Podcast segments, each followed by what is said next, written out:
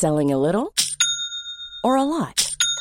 Shopify helps you do your thing however you cha-ching. Shopify is the global commerce platform that helps you sell at every stage of your business. From the launch your online shop stage to the first real life store stage, all the way to the did we just hit a million orders stage. Shopify is there to help you grow. Shopify helps you turn browsers into buyers with the internet's best converting checkout. 36% better on average compared to other leading commerce platforms because businesses that grow grow with Shopify. Get a $1 per month trial period at shopify.com/work. shopify.com/work. Salut à tous, un petit mot rapide avant de lancer l'émission pour vous dire que je ne suis pas dans cette émission, c'est le premier des deux épisodes que j'ai confié à des amis euh, de l'émission en général pour euh, qu'il les anime pendant que je prends des vacances ou des semi-vacances. Vous pouvez voir si vous êtes patriote, que euh, ces vacances sont finalement un petit peu plus occupées que je ne l'aurais espéré, mais il n'empêche, ça me laisse quand même un petit peu de temps pour réfléchir à certaines choses. Et donc, je vous laisse dans les mains expertes de notre ami Jérôme Kainborg pour ce premier épisode sans Patrick. Et je voulais aussi euh, signaler et rappeler à ceux qui euh, sont adeptes des rencontres dans la vraie vie, où on se voit pour de vrai, si vous êtes parisien, il y a une rencontre le 26 août à l'habituel Corcoran du Sacré-Cœur, le bar auquel on fait toujours nos rencontres de la rentrée. Alors c'est un petit peu plus tôt euh, dans l'été que d'habitude, ou dans la fin de l'été que d'habitude, pour des raisons d'emploi du temps diverses et variées mais ça sera le 26 août. Donc si vous êtes à Paris, euh, venez en début d'après-midi nous dire bonjour. Il y aura sans doute un petit peu moins de monde que d'habitude, donc ça nous laissera un petit peu plus de temps pour se euh, parler, discuter et se rencontrer. Bon voilà, je vous laisse dans, comme je disais, les mains expertes de Jérôme et de ses invités. À très très vite. Ciao. Cette émission est entièrement financée par ses auditeurs. Si vous aussi, vous voulez soutenir et contribuer, rendez-vous sur patreon.com slash rendez-vous tech. Bonjour à tous et bienvenue sur le Rendez-vous Tech, l'émission qui vous résume de manière compréhensible toute l'actualité tech, internet et gadgets.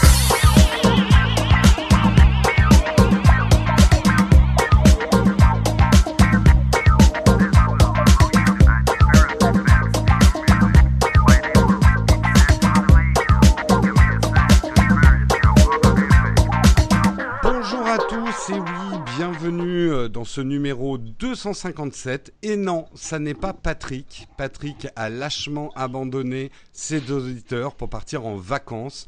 Un concept complètement suranné.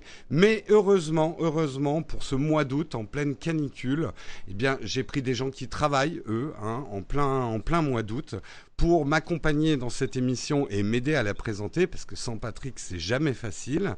Mais j'ai pris des pointures hein, aujourd'hui. Je veux accueillir, bien sûr, Ulrich Rosier, fondateur d'Humanoid, éditeur de, de Frandroid et de Numérama. Est-ce que j'ai oublié des titres, euh, Ulrich Non, titre. Moi, je suis juste un passionné de tech, hein, tu sais. Ouais, ouais, mais bon, disons que tu as fait de ton métier, cette passion de tech. Ouais, ouais, j'ai poussé un peu plus euh, la passion, on va dire.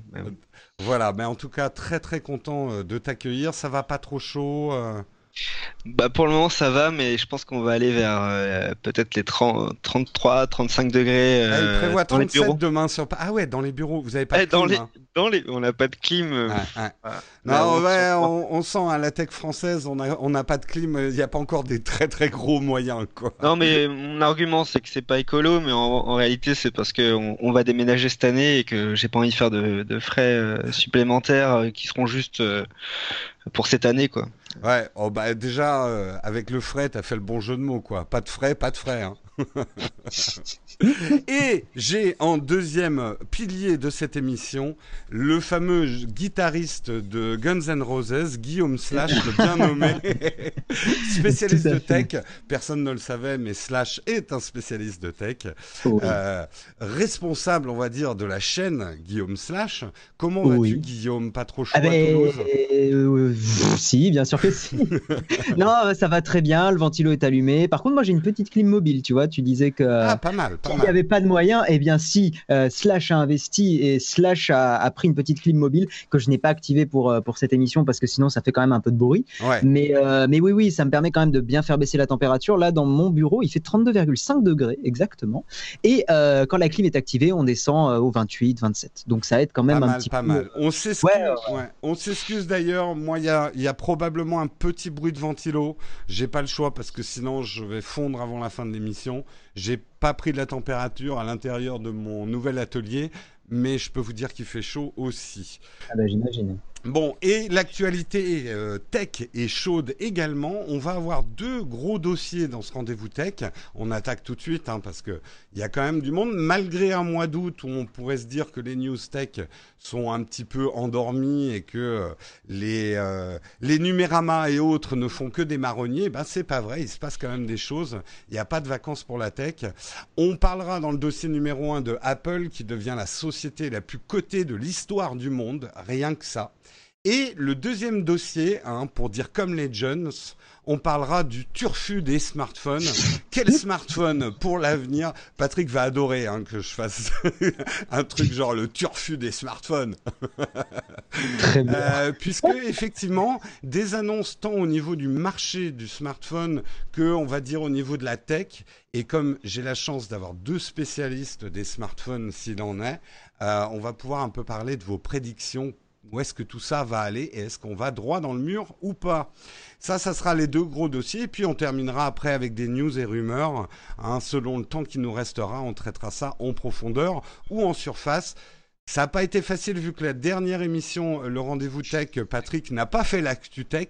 Il y avait énormément d'actu, donc j'ai fait une sélection un petit peu personnelle des sujets que j'ai trouvés les plus intéressants. J'espère que ça vous plaira. N'hésitez pas à le dire dans les commentaires. On va commencer effectivement en parlant d'Apple. Apple, la société la plus cotée de l'histoire du monde. Alors précisons, on parle de cotation boursière. On ne dit pas que Apple a 1000 milliards dans son compte en banque. Bien sûr. La valeur de la société Apple. On va pas, je l'ai déjà fait il y a un ou deux ans d'expliquer la capitalisation boursière. Dans En fait, chaque année, je me retrouve à faire le commentaire boursier dans, euh, dans le rendez-vous tech. Mais effectivement, la société Apple, puisque maintenant ce n'est plus Apple Computer, on reviendra un peu sur l'histoire d'Apple, c'est bien Apple tout court, a passé la barre des 1000 milliards. Alors précision, en français, 1000 milliards, c'est un billard, mais à ne pas confondre. C'est ça ou un. Merde, je, confonds ah. toujours. en anglais, un billard, ça veut dire un milliard. C'est ça ou? Je sais pas du tout. Je m'en mêle les pinceaux à chaque fois. Pareil, c'est toujours la ouais. En gros, c'est un 1 et euh, si c'est 12 0 derrière. Bref, c'est beaucoup, beaucoup, beaucoup d'argent. Hein. D'ailleurs, je me suis amusé à regarder la capitalisation du marché des crypto-monnaies et c'est de, c'est de 219 euh, milliards.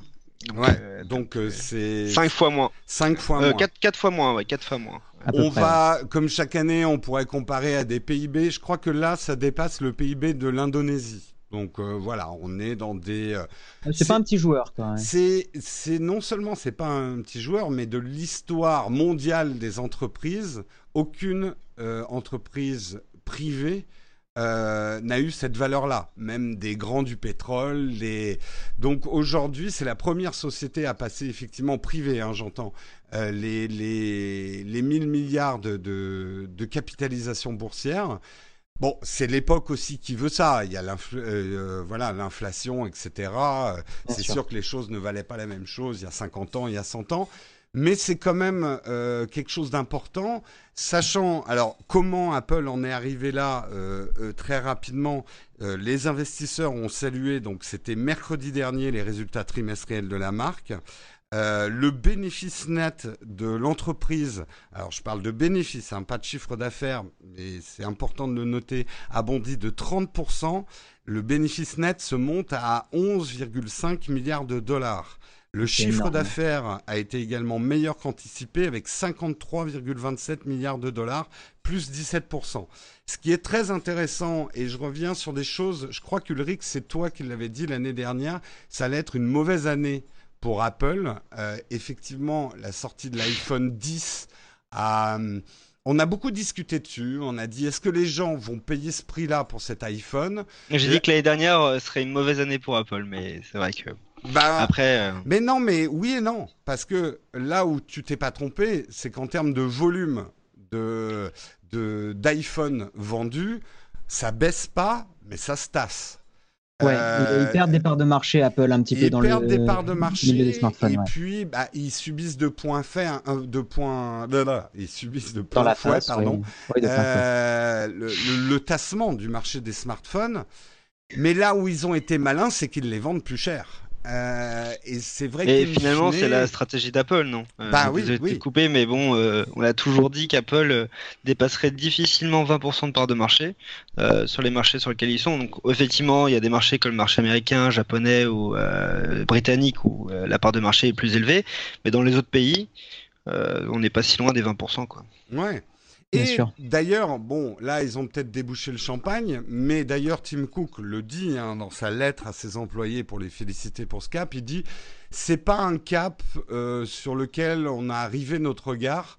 Euh, le plus important pour Apple, bon, après c'est la soupe euh, entrepreneuriale classique. On est tourné vers l'innovation, mais quand on regarde le découpage, Apple reste quand même très très tributaire des résultats de l'iPhone. Si le marché des smartphones continue à se tasser, il va falloir qu'Apple trouve de nouvelles sources euh, de profit, justement, euh, très rapidement. C'est vrai que l'iPad se tasse. Au niveau des services, ça augmente, mais c'est pas si spectaculaire que ça. Au niveau des autres, de l'Apple Watch, même si euh, ça reste la, montre connectée la plus vendue, on est très très loin de, d'avoir un phénomène de masse. Voilà, mm. les Macs, mm. ça se tasse carrément, et pourtant Dieu sait si ça augmente de prix aussi. Donc euh, le souci reste aujourd'hui quand même pour Apple euh, sur l'avenir. Ils sont les premiers à passer les 1000 milliards de dollars. À noter aussi que d'autres entreprises de la tech les talonnent de très très près. Hein. On a, certains prédisaient que c'était Amazon qui passerait le premier les 1000 milliards de dollars. Ils sont plus très loin, ils sont à 800, 800 et des brouettes euh, milliards. C'est fou de parler de ces chiffres-là comme si c'était euh, la monnaie du pain. Ah, ça fait tourner la tête. Hein, ah, ouais, mm. mais même, je pense qu'on n'a pas idée. quoi. Mm. Moi, j'ai toujours une pensée pour euh, Ronald Wayne, un des, des, des trois cofondateurs d'Apple, qui, qui, pour la petite info, pour ceux qui savent pas, bon, l'histoire est connue quand même a décidé de revendre euh, ses parts euh, d'Apple 12 jours après la création d'Apple parce qu'il voyait euh, Steve Jobs en train de dépenser énormément, énormément d'argent pour acheter du matériel, etc. Et lui avait 10% des parts d'Apple et il les a revendus à 800 dollars. Et je crois qu'il y, avait ce matin des petites choses comme ça. Enfin, j'ai vu des, vu des trucs assez marrants sur lui en disant que. Ouais, que, ça vaudrait une somme astronomique ah, maintenant. ouais, surtout si, si, vous vous sentez mal aujourd'hui, pensez, pensez à Ronald Wayne. C'était plutôt ça, euh, ça m'a fait rigoler, mais, mais bon. Très, très schématiquement, aujourd'hui, si tu avais un dollar, si tu avais acheté à, l'origine d'Apple pour un dollar d'action, je crois que tu te retrouves avec 1000 dollars pour un dollar, quoi, même plus. Ouais, hein, euh, sans compter l'inflation, mais oui, oui, oui. Ouais, ouais, après, les, calculs sont un peu compliqués. Justement, si on fait un très brief euh, historique de, de l'histoire d'Apple, ça a commencé en 76, donc c'est à la fois vieux et pas si vieux que ça. Moi, comme je le dis, j'étais déjà là en 76, donc c'est pas si vieux. Euh, c'est, euh, ça a commencé euh, et la, mise en bourse, ça a été en 1980 à 22 dollars l'action. Alors aujourd'hui, l'action vaut plus de 200 dollars, mais attention, c'est pas les 22 dollars qui sont devenus 200 parce que ça, ça serait une progression certes bonne, mais pas spectaculaire. Plusieurs fois dans son histoire, l'action Apple a été divisée euh, donc c'est pas 22 dollars qui valent 200 dollars aujourd'hui. C'est ça a été je, je, retrouve pas le terme boursier quand on split comme ça une action mais ça se fait beaucoup dans les entreprises. Il y a eu beaucoup d'opérations financières de toute façon. Voilà. Il y a eu des entrées d'actionnaires, il y a eu des sorties d'actionnaires, il y a eu, euh, on pense tous euh, au PDG de PepsiCo, oui. euh, qui, qui, qui, enfin, il s'est passé énormément de choses. Hein. Bah, justement, si on rappelle, et après vous nous, vous nous raconterez un petit peu votre histoire à vous avec Apple, mais les grandes marques, c'est les, les, les grandes, les grands repères dans le temps en 84, Apple a lancé son premier ordinateur Macintosh, le fameux mhm. Spot 1984, où l'ennemi n'était pas Microsoft, mais bien IBM à l'époque, il faut le rappeler. Euh, Mac qui a pas très bien marché hein, quand même au début. Euh, à l'époque, c'était l'Apple II qui euh, drivait les bénéfices, ce qui a abouti d'ailleurs au, fameux clash entre John Sculley dont tu parlais, qui était le patron d'Apple, et, et, Steve Jobs qui s'est fait virer en 1985. Alors Juste, j'aime revenir sur cette histoire parce qu'on présente souvent euh, John Sculley comme le grand méchant qui a viré euh, Steve Jobs. Ça, c'est Steve Jobs qui a créé un peu la légende. Ça se fait beaucoup dans les entreprises que le board euh, change euh, le CEO ou vice versa. C'était pas une manœuvre si hostile que ça et Steve Jobs a un peu choisi de partir. Après, il a construit un peu sa légende de oh j'ai quitté ma boîte historique, je monte Next, je me vengerai parce que ça participait un petit peu à la légende Steve Jobs. Mais euh, mais je trouve que John Sculley, il faudrait rétablir un petit peu son nom dans l'histoire. Il a fait ce qu'il a pu. Euh, dans une entreprise qui allait mal aussi à cause de décisions de Steve Jobs. Il faut pas le. Oui, oui, c'était pas quelqu'un de spécialement simple. À... En tout cas, ce qu'on décrivait beaucoup de, biographies, hein, c'était pas quelqu'un de spécialement euh, euh, facile à gérer et à vivre. Hein. Et tu mm. le vois, il y a récemment sa fille qui a fait un, qui a sorti un livre, je crois, ou un article, je sais plus l'un ou l'autre, et elle disait justement qu'elle avait des relations très difficiles avec son papa. Et bon, après c'est sa vie personnelle, mais ça peut montrer quand même que le personnage devait pas être très très simple à ah oui, oui, Il vivait pour lui, quoi. Il vivait pour lui. Et, euh, et à mon avis, quand tu euh, as ton entreprise et que tu as un des membres très importants qui est comme ça, bah, tu dois prendre une décision. Et quelle est la meilleure décision à certains moments? Bah, Des fois, c'est de se séparer de, de membres turbulents, turbulents pardon, d'électrons libres et tout ça. C'est Donc, moi, euh, on connaît pas la vraie histoire, donc faut pas jeter la pierre. Quoi, hein. On sait jamais. et, et, comme je disais, le Macintosh se vendait très mal. C'était bah presque une erreur industrielle à l'époque. Euh, Steve Jobs s'acharnait, les bénéfices étaient drivés par l'Apple II à l'époque. Bon, ben euh, voilà, à la tête de l'entreprise, quand deux personnes ne sont pas d'accord, euh, il y a un vote des actionnaires. Hein, c'est ça. généralement, qui se passe. Donc, bon, on va pas réécrire l'histoire. Rapidement, donc les années 90, c'est un peu la traversée du désert d'Apple. Apple en était arrivé même à faire des clones. Moi, je me souviens très bien des clones d'Apple. On pouvait acheter des ordinateurs d'autres marques qui faisait fonctionner ce qui s'appelait pas encore macOS à l'époque. Euh, là, c'était un peu, il y a eu le Newton aussi dans le genre euh, échec un peu retentissant, jusqu'à la reprise effectivement en 97 où Steve Jobs est revenu aux affaires, a lancé le fameux bonbon, euh, le, fameux iMac de couleur qui s'est très très bien vendu, qui a pris le marché de cours quand même. Là, on peut dire, il a été très très fort. Et il avait anticipé le fait que les ordinateurs devenaient des objets euh, de plus en plus ludiques et qu'il fallait. Euh, enfin, il y a eu un, superbe travail de design. Techniquement, moi, je me souviens, cet iMac était pas top. Hein. mais euh, son packaging était génial. Oui, les performances n'étaient pas exceptionnelles. Mais et puis il a aussi anticipé l'USB, qui était quelque chose de très neuf à l'époque. Il a viré le lecteur CD, si je dis pas de bêtises. Euh, Rapidement, les premiers avaient des lecteurs CD. C'est arrivé après. C'est arrivé après pour les lecteurs CD. Ok, mais l'USB, euh, ça pour le coup, par contre, il me semblait bien que c'était. Euh, qu'il avait fait ça assez rapidement. C'était pas mal. Mais bon, après, c'est pas évident parce que c'est toujours une histoire de contexte et d'environnement. Mais à l'époque, la concurrence pour des choses qui nous paraissent basiques aujourd'hui n'était pas spécialement dessus en, en termes d'interface, en termes de fonction, en termes de langage de programmation. Enfin, c'est pas évident de, se remettre euh, dans un environnement de marché euh, d'il y a, euh, il y a 25-30 ans même des fois. Mais c'est vrai que bah, Steve Jobs revenait aussi avec tout ce qu'il avait développé chez Next, là aussi qui a été, on peut le dire, un échec, hein, la, société qu'il avait essayé de lancer en parallèle, enfin quand il est parti d'Apple, mais il a quand même ramené dans son giron ce qui a donné les bases de macOS 10 et une approche effectivement de à la fois de l'interface et de ce qui fait le succès d'Apple. Le, le... Est-ce que c'est un échec au final? Next? Bah, euh, bah, pas vraiment, parce que bah l'objectif de, Steve Jobs était de, de, faire quelque chose de grandiose et ça lui a permis de reprendre en main euh, Apple. Quoi. En tout cas, Next était un échec financier. Il n'arrivait pas à les vendre, c'était très très cher. Et quelque part, il a, lui, il a été sauvé par son retour à Apple aussi. Euh, et Next, en le revendant à Apple, il a sauvé ce qu'il avait fait. Mais après, je suis d'accord avec toi, la réussite ne se mesure pas uniquement euh, en termes financiers, même si, in fine, euh, les meilleures intentions du monde et les meilleures idées du monde si ça rapporte pas Évidemment. Mais il y a eu des histoires très similaires dans, dans les. Désolé de couper. Il y a des histoires très similaires en fait dans les nouvelles technologies. Il y a l'histoire d'Intel aussi qui a failli se faire euh, plusieurs fois euh, bouffé par la concurrence en fait, dont même euh, certains membres qui étaient parmi les, ingénieurs stars qui étaient partis créer créer des solutions concurrentes dans les années 80.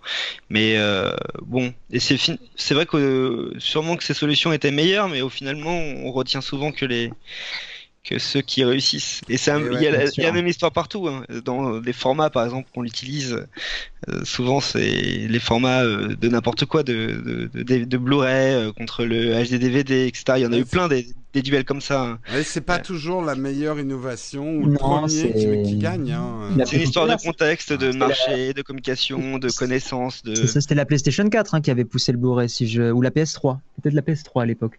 Euh, non, non, que... ouais, peut-être, ouais. Il me semble, hein, il y avait un lecteur intégré, donc ça a permis. C'est toujours des petites, euh, des petites, euh, petits déblocages comme ça qui font qu'une techno passe devant, qu'une entreprise. ouais, ouais, moi, hein, et, et c'est quand même assez vrai que c'est rarement les pionniers qui deviennent les colons. moi, c'est la phrase que je dis souvent. Euh, les, même dans, dans l'histoire de la colonisation du monde, et, etc., vous avez toujours les pionniers, les mecs qui ont l'idée, c'est les premiers à faire. C'est pas toujours ceux qui réussissent, et même parfois, c'est rarement ceux qui réussissent. C'est triste, mais il suffit pas d'avoir une bonne idée. Il faut arriver à la mmh. vendre et en faire quelque chose. il faut des qualités de gestionnaire aussi. oui, oui, oui, tout à fait. Une entreprise, c'est pas que des bonnes idées aussi. Hein. Mais on en parlera justement. Euh, avec Tim Cook versus Steve Jobs, euh, ils n'ont pas les mêmes qualités, mais, euh, mais c'est des qualités qui sont importantes pour une entreprise. Rapidement, parce que l'histoire d'après, vous la connaissez, là aussi, euh, là où il a eu le nez creux, Steve Jobs, à partir de 2001, avec l'arrivée de l'iPod, il a compris que l'avenir de l'informatique n'était pas les ordinateurs, ou pas forcément que les ordinateurs. début de la diversification effectivement de l'activité d'Apple, euh, avec tout un écosystème à iTunes autour de la musique, à essayer de sauver. Il faut se souvenir aussi du contexte de l'époque. À l'époque, la musique se faisait pirater euh, hyper vite. Euh, c'était l'époque de Napster, etc. Et la musique tremblait encore plus que maintenant. c'était la fin des haricots. Et Steve Jobs est arrivé avec une espèce de solution à la fois technologique et financière pour, pour sauver quelque part le monde de la musique. Et ça a marché. Euh, ça a marché, l'iPod, ça a même été un succès énorme. iPod qui a mené, on le sait aujourd'hui, les recherches ont d'abord été menées pour l'iPad avant l'iPhone. C'est ça, peut-être que certains d'entre vous ne savent pas, mais les premières recherches sur quelque chose de tactile, c'était d'abord une tablette chez Apple, mais ils ont décidé de faire le téléphone avant. Euh, et euh, hmm. l'iPad est sorti après. Ouais, ouais, ouais. Je ne savais pas ça. Ouais, ouais, si, si. Euh, il, travaillait. Tu sais, c'était l'époque où Microsoft commençait à sortir des tablettes. Euh, C'est là où Apple s'est mis à travailler sur le sujet. Et, mais ils ont vu, et là aussi, ils ont eu le nez creux. Ils n'ont pas sorti du tout le premier smartphone, mais on peut le dire, et je pense que Ulrich et toi, vous serez d'accord, euh, ça a été un, le smartphone qui a donné naissance au marché des smartphones modernes. Avant, c'était pas vraiment des smartphones, quoi.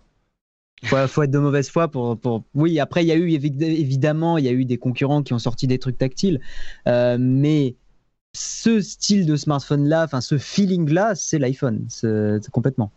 Non, mais c'est fou. C'est vrai qu'on n'a peut-être pas fait le bon travail de donner une définition au smartphone parce que euh, le smartphone, ça veut dire euh, un, ordinateur dans la poche. Bon, effectivement, les Windows Mobile à l'époque, euh, moi j'avais un HTC Touch ou même d'autres systèmes permettaient de faire quasiment toutes les fonctions qu'un ordinateur permettait de faire et ça en tactile, etc. Mais l'iPhone, c'est juste qu'il a reconcept... enfin, l'iPhone a reconceptualisé l'informatique Hmm. que, l'on connaissait, l'usage de, l'écran tactile, des applications mobiles, etc., etc. Enfin, on va pas refaire le débat, on l'a fait des centaines de fois. Pour moi, c'est juste que c'est un produit qui a permis euh, justement de reconceptualiser euh, l'informatique comme euh, comme l'a fait ensuite l'iPad, quoi. Ouais, je pense que c'est un, au-delà d'Apple, c'est un objet qui restera dans l'histoire de la technologie. Euh, au même titre que le premier téléphone euh, de Bells ou euh, ce genre de choses. Ça a été une, conjoncture technologique et des besoins et de, logiciels, comme tu dis, qui a tellement changé l'informatique. Quand on voit aujourd'hui que les ordinateurs sont influencés par les smartphones, le, monde de l'informatique a été complètement chamboulé. Et à tel point que Apple aussi a été chamboulé, parce qu'aujourd'hui, si Apple atteint cette capitalisation, bah, c'est grâce à l'iPhone. si Apple n'avait pas sorti l'iPhone, Apple continuera à faire des ordinateurs et quand on voit le marché des PC aujourd'hui, euh, Apple serait peut-être euh, un, tout petit, un tout petit constructeur qui continuerait à s'acharner à avoir un OS différent des autres, mais n'aurait pas cette taille-là. Et d'ailleurs, et on terminera cette historique là-dessus, depuis, oui, il y a des nouveaux produits chez Apple, euh, l'Apple Watch, il y a le HomePod, mais rien d'aussi gros, de grand, de révolutionnaire, comme on aime à dire. Euh, chez Apple. Est-ce que est-ce qu'il faut attendre une révolution? Est-ce que ça viendra de chez Apple? Est-ce que ça viendra pas de chez Apple? Est-ce que est-ce que depuis la reprise de Tim Cook, bah il n'y a plus rien à attendre d'Apple? Ils vont crever, même s'ils réussissent beaucoup aujourd'hui. Qu'est-ce que vous en pensez? Une petite prédiction sur les allez, les 10 ans bah, à venir d'Apple On partage le même avis, hein, la santé, hein, 100%. Moi, je, hmm. on en avait discuté. Globalement, tu m'as convaincu et plus j'y réfléchis, plus ça me paraît logique que, la santé soit, soit le prochain euh, le prochain angle d'attaque d'Apple et c'est, je pense, un marché qui peut énormément rapporter. Hmm. Euh, clairement, hein, c'est. Après, pour le reste, c'est tellement difficile. On, on, estime des choses puis on se rend jamais vraiment compte. Mais euh, peut-être que la réalité augmentée dans une autre forme qu'elle est aujourd'hui, j'y crois pas du tout aujourd'hui, hmm. euh, mais dans une autre forme avec des lunettes, avec des choses comme ça, peut-être qu'il y, a du potentiel là-dessus. Euh, à part ça, dans l'immédiat, tout ce qui va être smartphone pliable et tout ça, j'y crois moyen. Euh, enfin, je, ouais, j'y vois pas, mais peut-être je me trompe, hein, 100%. Et Ouais, je, je, pense que pourquoi pas aussi un, téléphone qui se clipse dans un ordi portable. Ça, il y a eu des concepts comme ça qui ont été faits. Euh, Razer avait fait ça et euh, on n'a jamais vu. Euh, on n'a jamais vu la chose pousser jusqu'au bout. Peut-être qu'Apple, vu la finition qu'ils mettent dans leurs produits, pourrait pousser quelque chose comme ça où tu clipses ton iPhone dans un, dans un faux MacBook et tac, ça te fait un, un ordinateur avec la puissance de, et le processeur d'un téléphone, pourquoi pas C'est un peu mes estimations aujourd'hui. Un, espèce de shadow. Apple en fait. Un espèce de euh, oui, non, pas vraiment. Vraiment, ça utilise la puissance du, mobile pour l'écran du. Euh, donc c'est pas à distance pour moi. D'accord, c'est pas, à distance. Ok. non, il n'y aurait pas de. ouais. Et après, effectivement, le futur bah, même si euh, des gens n'aiment pas forcément, euh, le futur est Shadow aussi, hein, et il est possible qu'il y ait des évolutions. De la puissance, bah, je pense, euh, là moi je suis d'accord avec toi, je pense qu'Apple travaille déjà sur le sujet. Oui, la déportation de la puissance complètement. Mm. Toi, Ulrich, un pronostic différent Oui, un peu différent. Après, c'est pas évident. J'avoue, j'ai arrêté de chercher le produit euh, qui serait le prochain relais de croissance parce que je pense que c'est ultra compliqué de connaître le produit. Ce que je sais chez Apple, c'est que on trouve euh, ce qui a fait le succès de la marque aussi depuis longtemps, c'est une vraie approche de la finition et euh, de la qualité des services et des produits que l'entreprise commercialise. Et je pense que les prochaines les prochains marchés, les prochains segments de marché qui, vont euh, apparaître, la, la, marque fera toujours des produits de qualité parce que c'est vraiment imprégné dans l'ADN de la marque et donc donc je pense qu'ils vont réussir à garder cet écosystème d'utilisateurs qui vont euh, adhérer aux produits. Donc moi j'ai hâte de voir euh, qu'est-ce que ferait euh, Apple dans la vidéo à la demande, hmm. des services comme ça où ils ont quand même une capacité de financement énorme. Et, et peut-être dans le jeu vidéo, même si Apple et le jeu vidéo ça a vraiment ça n'a pas vraiment été ça, mais, mais vous parliez du cloud gaming, moi je vais je vais euh, effectivement, je suis un convaincu du cloud gaming. Je suis un convaincu du cloud computing plus globalement. Mm. Mais euh, mais c'est des usages qui sont compliqués aujourd'hui euh, quand même. c'est difficile de se projeter en disant bah moi le cloud computing ça, ça, va ça va révolutionner mon quotidien en fait. Pas vraiment aujourd'hui.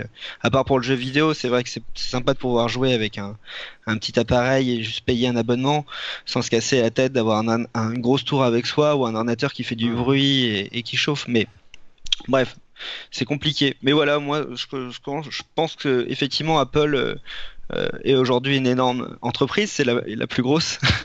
donc, donc, ils fonctionnent comme une entreprise, c'est-à-dire qu'ils vont prendre des risques, mais des risques qui seront mesurés, qui seront intégrés dans un écosystème. Et puis derrière, euh, pour moi, c'est tous les process de qualité qui font aussi, qui font aussi le, le succès d'Apple. Donc, une belle part de marché de 15 à 20% des marges de rêve voilà, je pense que la, recette, hein. la recette ou indécente, ouais, la recette ne changera jamais, quoi.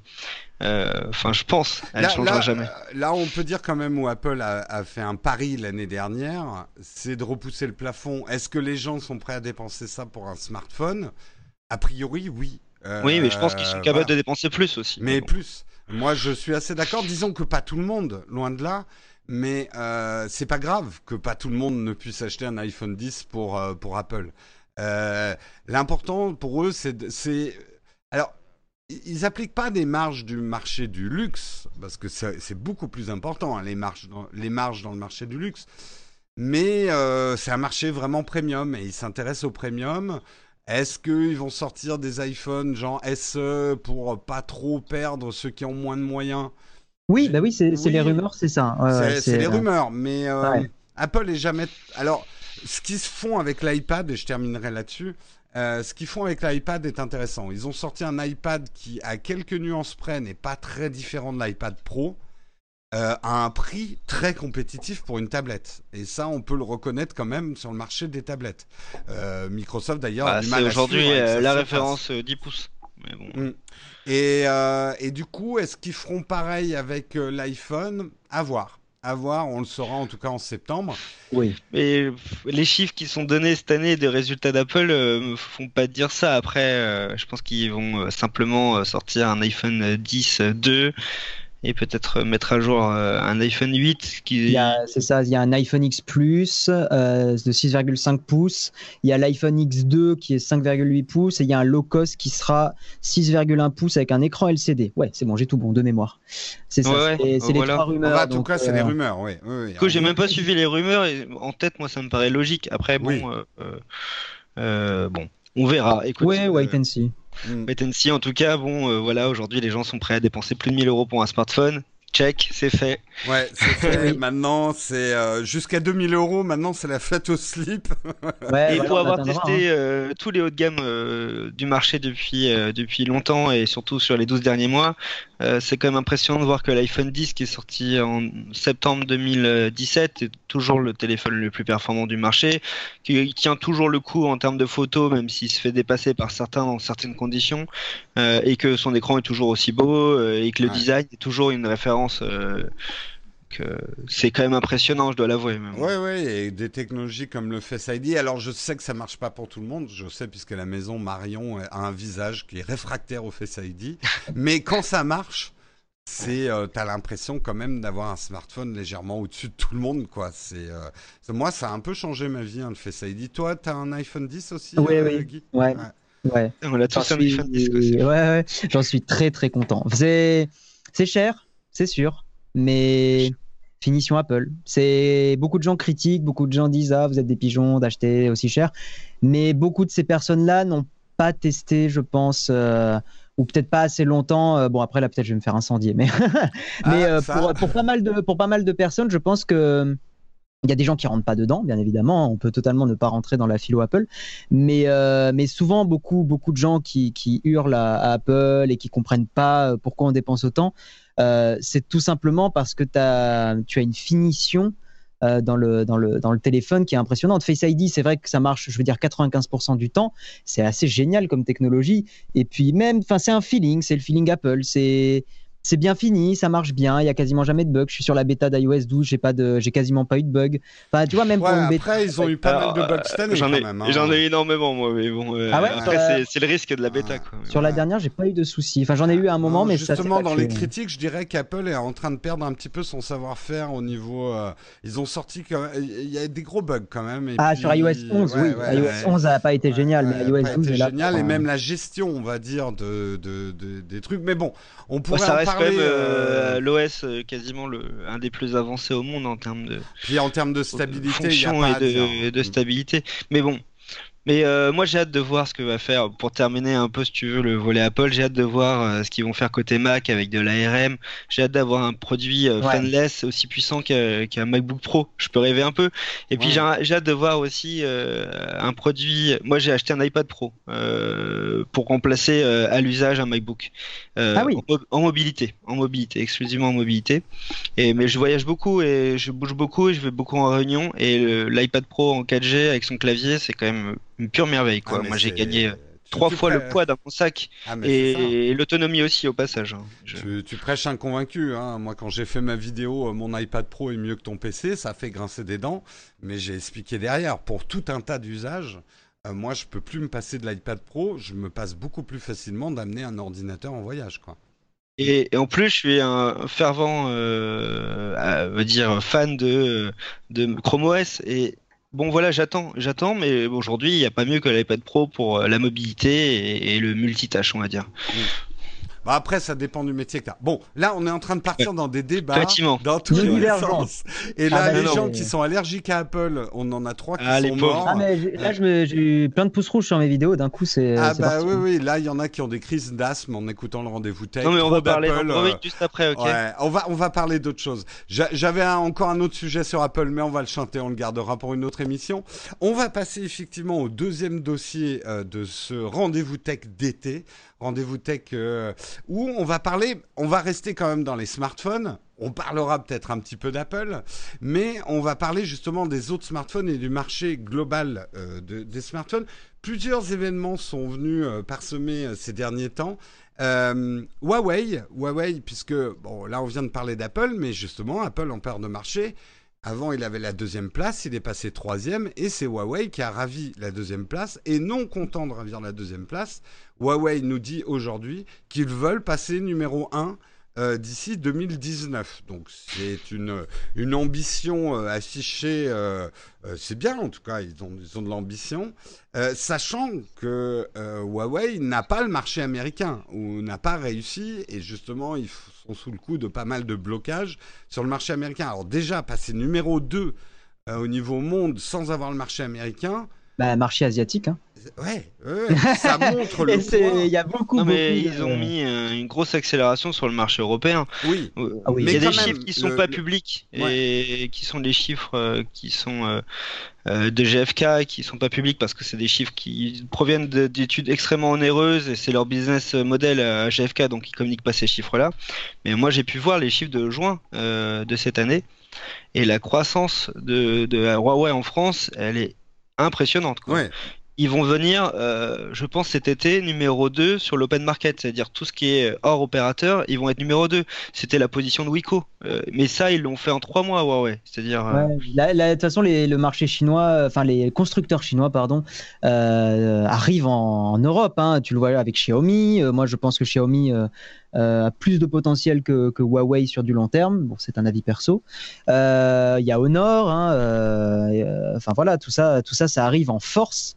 Et, euh, et c'est pas étonnant parce que la Chine se développe économiquement à une vitesse euh, fulgurante, donc, euh, donc ils mettent de l'argent, ils injectent. Bah, hein. L'équation chinoise, c'est une attaque effectivement très agressive sur tous les segments du marché par le prix. Donc, précisons les choses. Hein. Huawei est numéro 2 en termes de volume de vente. Mais par contre, si on est dans la capitalisation boursière et des bénéfices que fait Huawei, c'est pas du tout comme Apple. C'est-à-dire que, euh, sans parler de vente à perte, euh, je ne sais pas combien Huawei fait de marge sur un smartphone, mais c'est très bas. Puisqu'ils sont dans des optiques de conquête de parts de marché, euh, les prix sont très agressifs. Je dirais pas qu'ils en ont rien à foutre de leur marge. non, mais c'est pareil pour Xiaomi. Voilà. Hmm. Vous vous rappelez ce qu'ils avaient déclaré Xiaomi que leur marge n'excéderait plus. Oh, c'est tout petit, je crois que c'est 2-3%. 2-3%, ouais. Donc il faut en vendre hein, pour ah, faire de l'argent. Hein. C'est très agressif. On est à la limite de la vente à perte. Technique Amazon. Hein. Ah bah Amazon, là où c'est un petit peu différent, c'est qu'en fait Amazon, ils font de l'argent avec le cash flow et pas avec la marge sur les produits.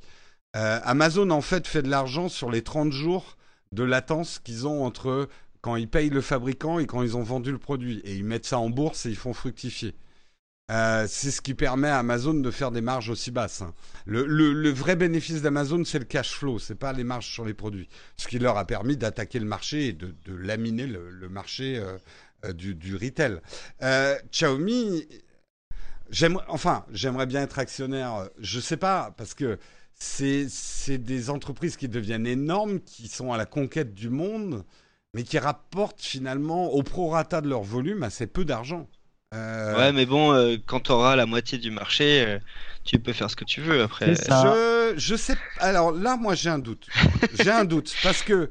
Euh, en Inde, c'est impressionnant. Ils ont lancé euh, du vidéo à la demande, de la musique à la demande. Ils ont euh, lancé du jeu vidéo à la demande. Bah, faisons un pronostic. Est-ce que le futur du smartphone est chinois et non plus coréen ou américain?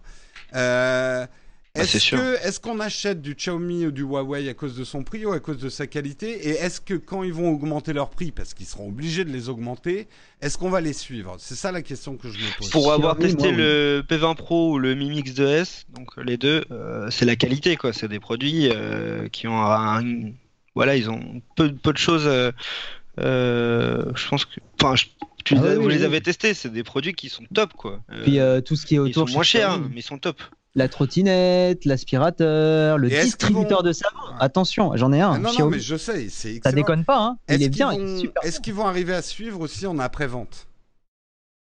Oui, enfin, c'est une machine de guerre, ça va suivre. Euh... Ouais, mais ça coûte cher, ça coûte cher parce que là. Euh, ouais, mais regarde Huawei, ils sont là depuis euh, quoi, 15 ans, euh, je veux dire, ils suivent. Hein. Mm. Il n'y a pas de surprise et Xiaomi en Chine, ils, suivent aussi. Je veux dire, le SAV, je pense que c'est des produits qui restent quand même assez fiables. Euh, alors, un peu moins, euh, j'ai souvent des mauvais retours sur les produits un peu tiers de Xiaomi. Moi, j'en utilise énormément. Hein. Ça va des baskets euh, à la domotique, en ah, passant par le projecteur vidéo. Mais moi, j'ai eu des amis qui ont testé des produits et on voit quand même que les retours ils peuvent être un peu plus mauvais. C'est un peu irrégulier, par exemple sur la brosse à dents, etc. Où c'est un peu moins bon. Mais bon, ça reste quand même très bon, quoi. Hmm. Beaucoup mieux que du no-name ou beaucoup mieux qu'une marque low cost. Quoi.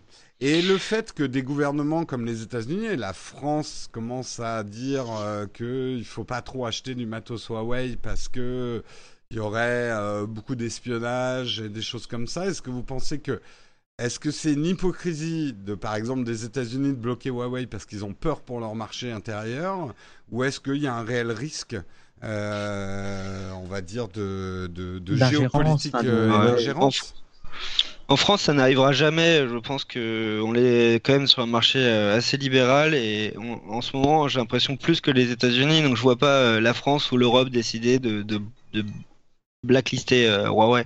Aux États-Unis, c'est typiquement la stratégie Trump, c'est-à-dire aujourd'hui il affiche plus de 4% d'augmentation du PIB, mais c'est parce qu'il est en train de, de, de, de, loquer son marché euh, domestique. Quoi. Donc, euh, D'accord. Donc, pour vous, on va dire l'avenir des smartphones, l'avenir des, des, smartphones est chinois. Donc Oui, ah, ça, ça c'est sûr.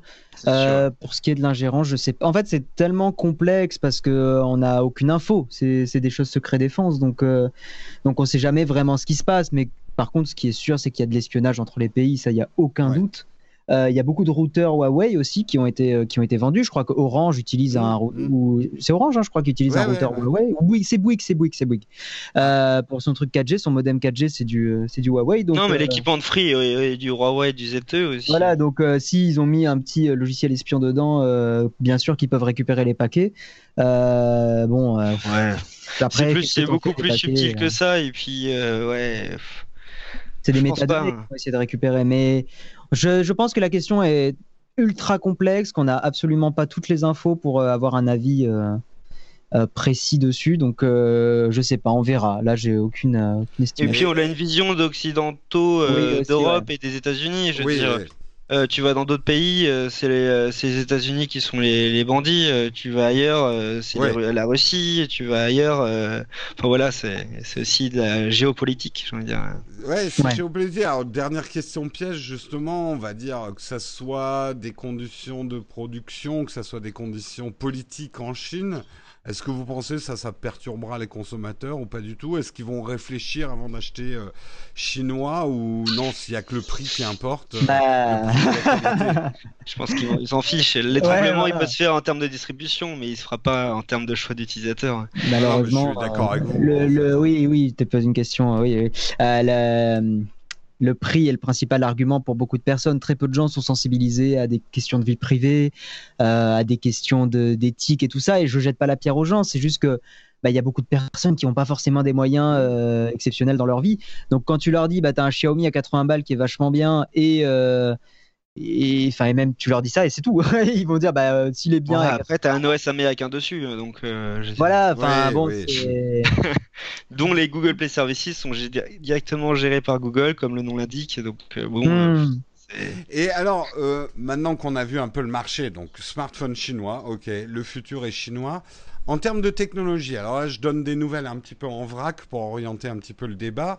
On sait que euh, Red va sortir un smartphone avec un ADN caméra plus que prononcé. Ou, moi j'ai envie de dire, le Red va être le, le Hydrogen One va être plus une caméra qui permet de téléphoner qu'un téléphone qui permet de filmer. Euh, on, sait aussi que Samsung est en train de développer des écrans incassables ou des écrans pliables ou des choses comme ça. Euh, on a vu un projet complètement fou la semaine dernière, le Turing euh, hum, euh, Hubble Phone, un ah, espèce, de, espèce de téléphone. Mais est-ce que vous connaissez la boîte Turing ou pas? bah, ils ont déjà fait le coup en fait. Ouais, en fait, ça fait au moins six fois qu'ils reviennent. Nous, chez nous, c'est c'est euh, une joke quoi sur euh, Frandroid, c'est-à-dire qu'à chaque fois ils arrivent avec des projets complètement ouf. Ils ont fait des financements euh, participatifs où ils ont remboursé une partie des gens parce qu'ils n'ont jamais été capables de produire le téléphone qu'ils avaient vendu. Et à chaque fois, c'est des Américains qui font n'importe quoi. Je... Ah oui, non, mais là, le, téléphone, c'est un. Tu, tu, vois les vieilles caméras euh, qu'on, qu'on vieilles, il y en a encore, celles dont la poignée tu, tu pouvais, avais la batterie dans la poignée, puis tu as l'objectif qui est au-dessus. Ça ressemble un peu à un gun. Euh, bah, ça ressemble un peu à ça, le smartphone qui veulent sortir. Euh. Ouais, je suis en train de regarder là. Non, mais j'y crois pas une seule seconde. Enfin, quand tu vois que déjà Apple, ils ont, ils ont eu du mal pour euh, faire en sorte que l'écran prenne toute la, toute la surface jusqu'en bas. Euh, là, je vois le truc, il y a des roues crantées, l'écran il est incurvé, mais qu'à certains endroits, non. je les ai rencontrés deux fois à Las Vegas. C'est vraiment une toute petite équipe, ils sont très très peu. Et d'ailleurs, à un moment, pour rassurer leurs fans, ils avaient même euh, publié une photo de leur usine aux États-Unis, mais c'était une fausse usine sur laquelle ils avaient rajouté leur logo sur Photoshop. Oh, non, mais le niveau de cette boîte est hallucinant. Ouais, ouais. En fait, ils, vendent vraiment, du vent, sérieux. pour le coup. C'est juste un concept marrant et on peut essayer d'imaginer utiliser ça au quotidien. Euh, bon, faut pas le faire tomber, mais mais euh, mais bon, c'est juste pour se marrer quoi cette news. Ouais, se marrer ou d'une manière un peu moins euh, lever de l'argent pour un peu de frais et vendre du vent quoi. Ouais, faire parler d'eux. Ouais, faire parler d'eux, ouais, ouais. ils savent très bien faire parler d'eux. Hein. Le problème, c'est. la preuve, on en parle. Ouais, bah voilà. Non, alors moi juste pour, on, va aller, on va accélérer un petit peu parce que sinon on n'arrivera pas au bout de l'émission, mais euh, on va dire dans, allez, dans les deux ans à venir, les cinq ans à venir et les dix ans à venir, comment vous voyez les smartphones? Pronostic un petit peu. Euh, Attends, 2, 5 ou 10 2, 5, non, 2, donc on va dire court terme, 1 ou 2 ans. Qu'est-ce que, est-ce que c'est les écrans souples, est-ce que c'est les écrans incassables qui vont être l'argument euh, de, vente numéro 1 des smartphones?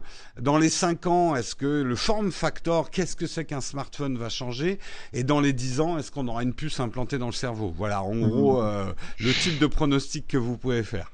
Ouais. Tu veux commencer, Ulrich? Comme tu veux, je, peux. C'est pas c'est un exercice qu'on fait régulièrement parce qu'il est assez marrant à faire et bon, on peut voir ce qui est à court terme dans un an. Euh, le capteur d'empreinte digitale, il va se situer sous l'écran, donc ça c'est un fait, ça fonctionne déjà.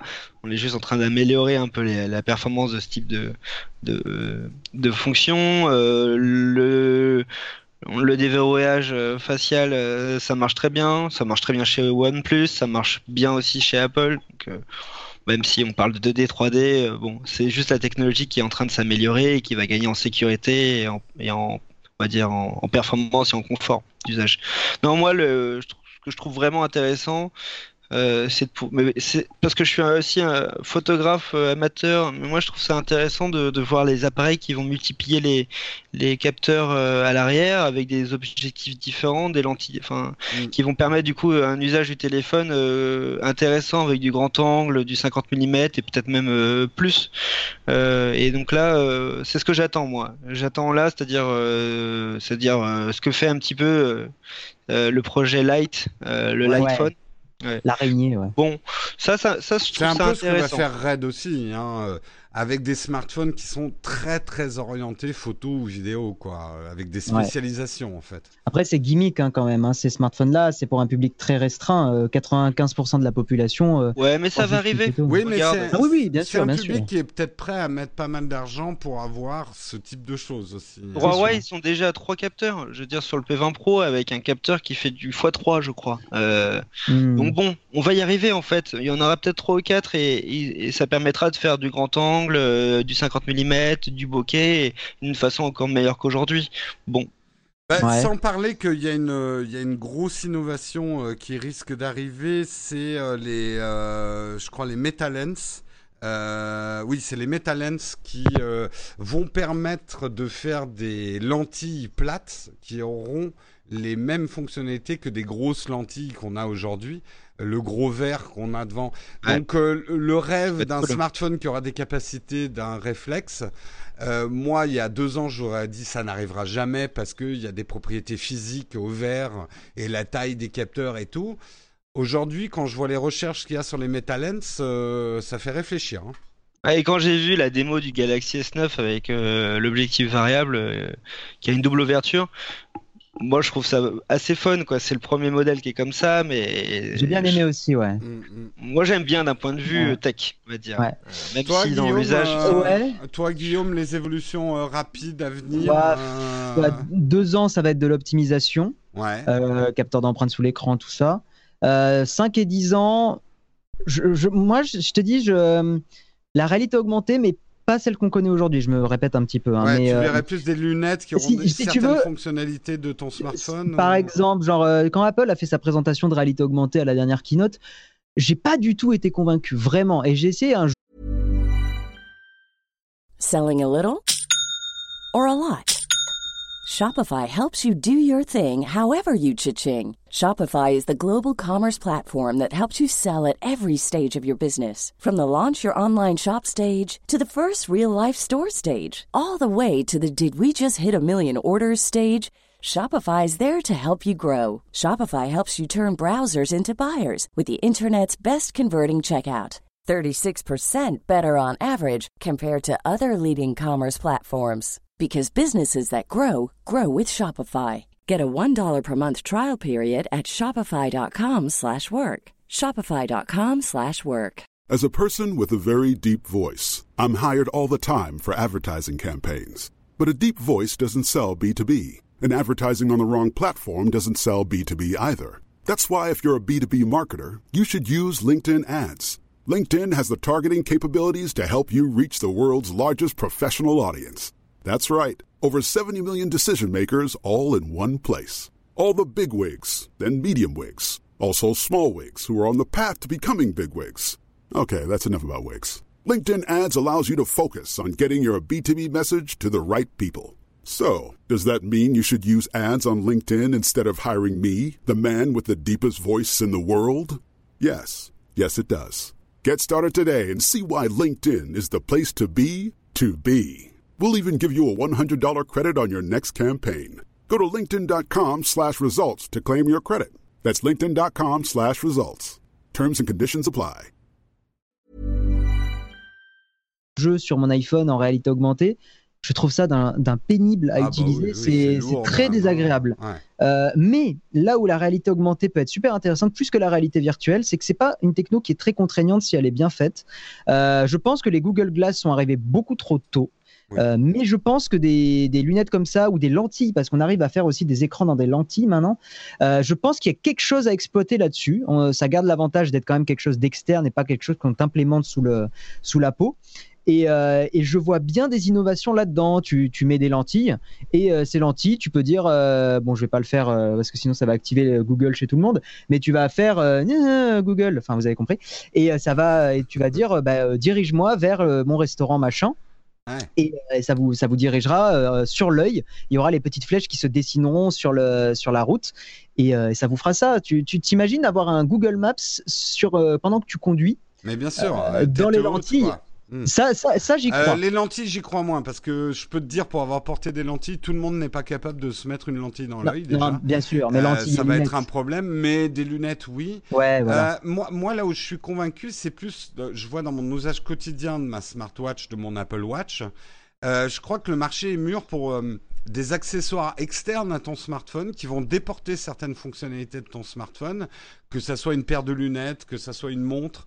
Euh, moi, il y a des choses maintenant que je fais sur ma montre que je ne fais plus sur mon smartphone, tu vois. Bien sûr. Euh, je pense qu'on est sur l'éclatement euh, du smartphone dans des petits devices qui seront plus ou moins connectés à un smartphone unité centrale que tu auras sur toi, que ça soit tes écouteurs aussi, qui deviennent de plus en plus intelligents et qui vont probablement embarquer de la biométrie.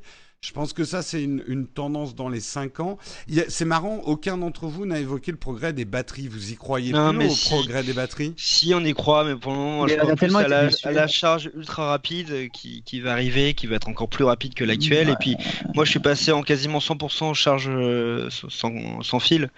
Et je pense que ça va encore s'améliorer. C'est l'usage du confort, c'est-à-dire euh, ma batterie, je peux la recharger en, en peut-être euh, un quart d'heure et, et puis après, j'ai des tables euh, qui sont euh, avec des systèmes d'induction. Euh, je le pose sur la table, ça recharge. Mon, laptop est à côté, il charge aussi. Ça va être du confort d'usage en fait. Moi, je crois pas mal à ce que Linus avait présenté un truc un prototype. C'est la le, bah, pas le Li-Fi, mais en gros le, fait de transmettre de l'énergie avec la lumière. Et il avait montré que tu pouvais recharger ton téléphone sans fil, donc avec un, comme du, du chargeur Qi, mais uniquement avec un spot de lumière en haut de ton plafond. Dès que tu étais sous le spot, mais ça, ça va vous brûler le cerveau, monsieur. Mais non, mais oh là là. oh là là. J'entends des signes commentaires je sais, hein, je déjà. Sais que tu... Je sais oh, t'inquiète, on ira brûler quelques lignes le week-end prochain. je sais que tu trolls, mais toi-même tu sais, hein, le soleil est beaucoup plus dangereux que tout ça. Mais voilà, je, je, je pense que ça, ça peut être une innovation assez intéressante. Ça veut dire que tu rentres dans une pièce et ton téléphone va se recharger tout seul, même dans ta poche, euh, même euh, ça, ça j'y crois, d'une, euh, j'y crois pas mal. Après le truc c'est que ouais, les batteries, j'ai tellement été déçu, j'ai tellement vu à chaque fois. chaque oh année, oh là, ressort la batterie à base de méduses écrasées. Au bout d'un moment, tu crois plus trop quoi. Enfin, moi, moi je pense et c'est vrai que Samsung va dans ce sens pour l'année prochaine. Bon, c'est peut-être pauvre, mais c'est quand même important dans le quotidien des gens. Des smartphones de plus en plus résistants. Euh, alors c'est vrai qu'aujourd'hui, je pense que pendant une époque, c'était un vrai marché pour les constructeurs de smartphones de les faire réparer, mais qu'aujourd'hui, ça fait plus de bad buzz qu'autre chose, et finalement, c'est plus contraignant qu'autre chose. Je pense qu'en termes de matériaux, on sait qu'il y a des matériaux qui existent, qui seraient plus résistants que les matériaux qu'on utilise aujourd'hui pour les smartphones. Je pense notamment dans le haut de gamme qu'on va voir la céramique arriver, probablement des verres plus incassables que ce qu'on a aujourd'hui. C'est possible. Euh, parce que moi, honnêtement, je suis prêt à payer plus cher encore que ce que je paye un iPhone 10 pour avoir un truc qui peut passer sous une voiture sans se péter, quoi. Euh, ça, oui, je suis prêt, moi, personnellement, oui. Parce que c'est pas tellement le coup, mais c'est tellement pénible de péter son écran. Euh, parce que ça t'immobilise ton smartphone et, et, que pour moi c'est un outil de productivité que je considérerais ça presque comme une forme de service que je suis prêt à payer quoi. Mm. Ouais, non, mais t'as raison, et c'est comme, euh, c'est comme énormément de choses, comme la résistance à l'eau. Euh, on va pas aller prendre sa douche avec son téléphone. même quand le téléphone résiste à l'eau, c'est un peu stupide. Néanmoins, euh, psychologiquement, se dire, bah, en fait, je peux le faire tomber dans une piscine, dans mon lavabo, et mon téléphone il va marcher, ça soulage, quoi, vraiment. Moi, je vois bien justement aussi des services très où tu vas avoir un mélange de services et de hardware et de software. C'est en gros, tu n'achèteras plus ton smartphone. C'est ce qui commence d'ailleurs à se faire hein, chez Apple et Samsung. Tu n'achètes plus ton. Tu es abonné en fait à, mm. Apple qui t'envoie leur dernière techno, leur dernier software et tout un tas de services autour. Euh, même on peut imaginer des services de conciergerie et tout ça autour de tes usages mobiles. Euh, et tu t'abonnes à ça. Moi, moi personnellement, je suis mûr pour ce type de marché. Euh, oui, avec moi aussi, moi aussi, je suis. Euh, ouais, je suis pas euh, attaché à l'objet smartphone. Tu vois, j'aime beaucoup mon iPhone 10. Ouais. Mais euh, je suis pas attaché sentimentalement ou, ou physiquement même. Quoi. Je pense qu'il va en avoir beaucoup des services comme ça. Moi, je comprends qu'on puisse y rester attaché par contre, hein, totalement. Hein. Je, je, peux comprendre l'attrait de l'objet de l'objet physique que tu as acheté, qui est à toi, tu c'est le tien. Euh, mais c'est. Je, de moins en moins ça, moi. Ouais, moi, ah ben moi aussi, parce que je pense que c'est dû à des services comme Spotify, à Shadow. Je suis en pleine mutation, je crois. Je, je, ouais, je, m'en fous de posséder les trucs et ça n'a plus aucune valeur pour moi, de moins parce en que moins en tout cas. Parce que c'est pas des choses, je pense, qui sont si importantes que ça, fondamentalement. Tu vois, posséder, peut-être que posséder ton chez toi, ça c'est pas mal, mais bah, quand c'est hein. Oui, non, mais dans le sens où ça serait bien si tu possédais ton chez toi. C'est ça que je veux dire. Hmm. c'est quelque chose auquel je serais plus attaché. Pour moi, l'expérience devient plus importante que la possession. C'est-à-dire que je, bascule de plus en plus, mais c'est mon rapport aux choses avec la dématérialisation, mais aussi les nouveaux types de services qu'il y a. Ce qui est le plus important, c'est qu'est-ce qui me rend service à quel moment. La manière d'y arriver, tu vois, même un toit au-dessus de ma tête, avec des choses comme le Airbnb, etc je commence à envisager une vie où, euh, qu'importe si je suis au bon endroit au bon moment, tu vois. Ouais. Ouais, non, mais clairement, clairement. Bon, on est en train d'aller très très loin là. là on s'est projeté dans les 10 ans à venir où on ne possédera plus rien et on sera juste abonné à, une entreprise qui aura racheté tout le monde. Voilà, des Chinois. On sera abonné aux Chinois et, euh, et voilà. Ça va être terrible. il faudra faire attention aux conditions générales d'utilisation euh, quand elles sont Il faudra les lire. Elles seront en mandarin en plus, donc on aura intérêt à savoir le lire.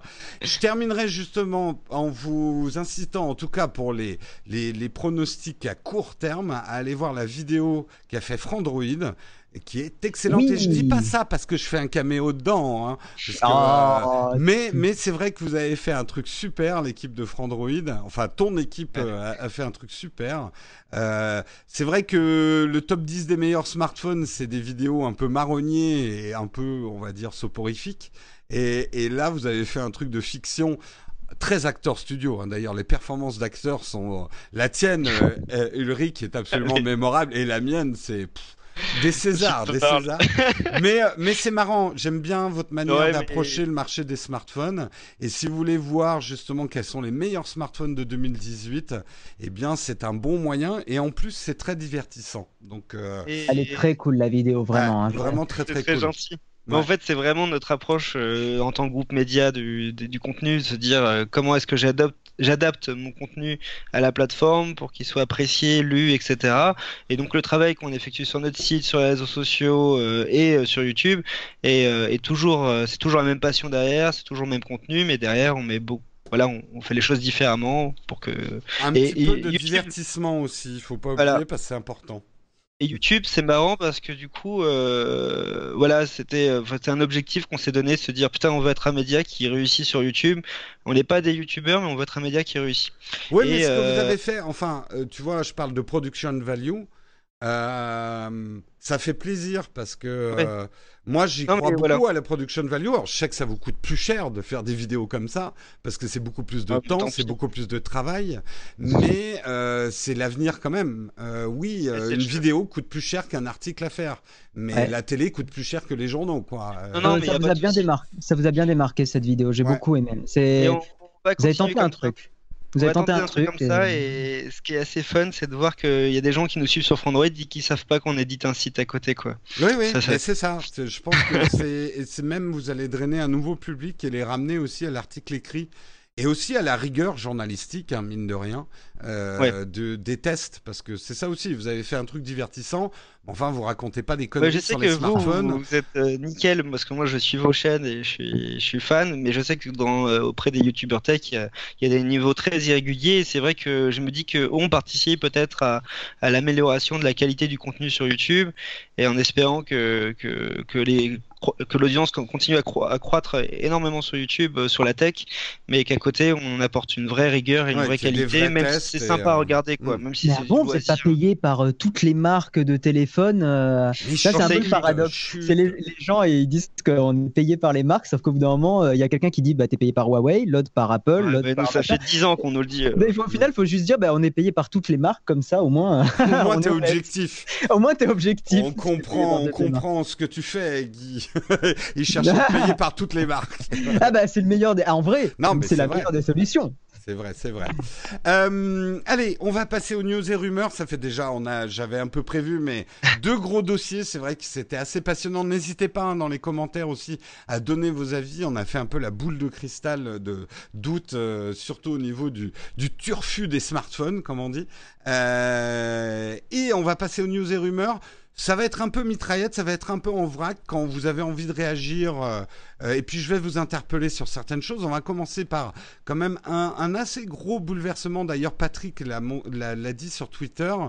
Euh, Fortnite sur Android ne sera pas sur Google Play, puisque contrairement à iOS, on n'est pas obligé de passer par Google Play et de leur verser les 30%. Donc, euh, Epic a choisi ben, de maximiser, on va dire, sa marge avec Fortnite, et il faudra télécharger une APK.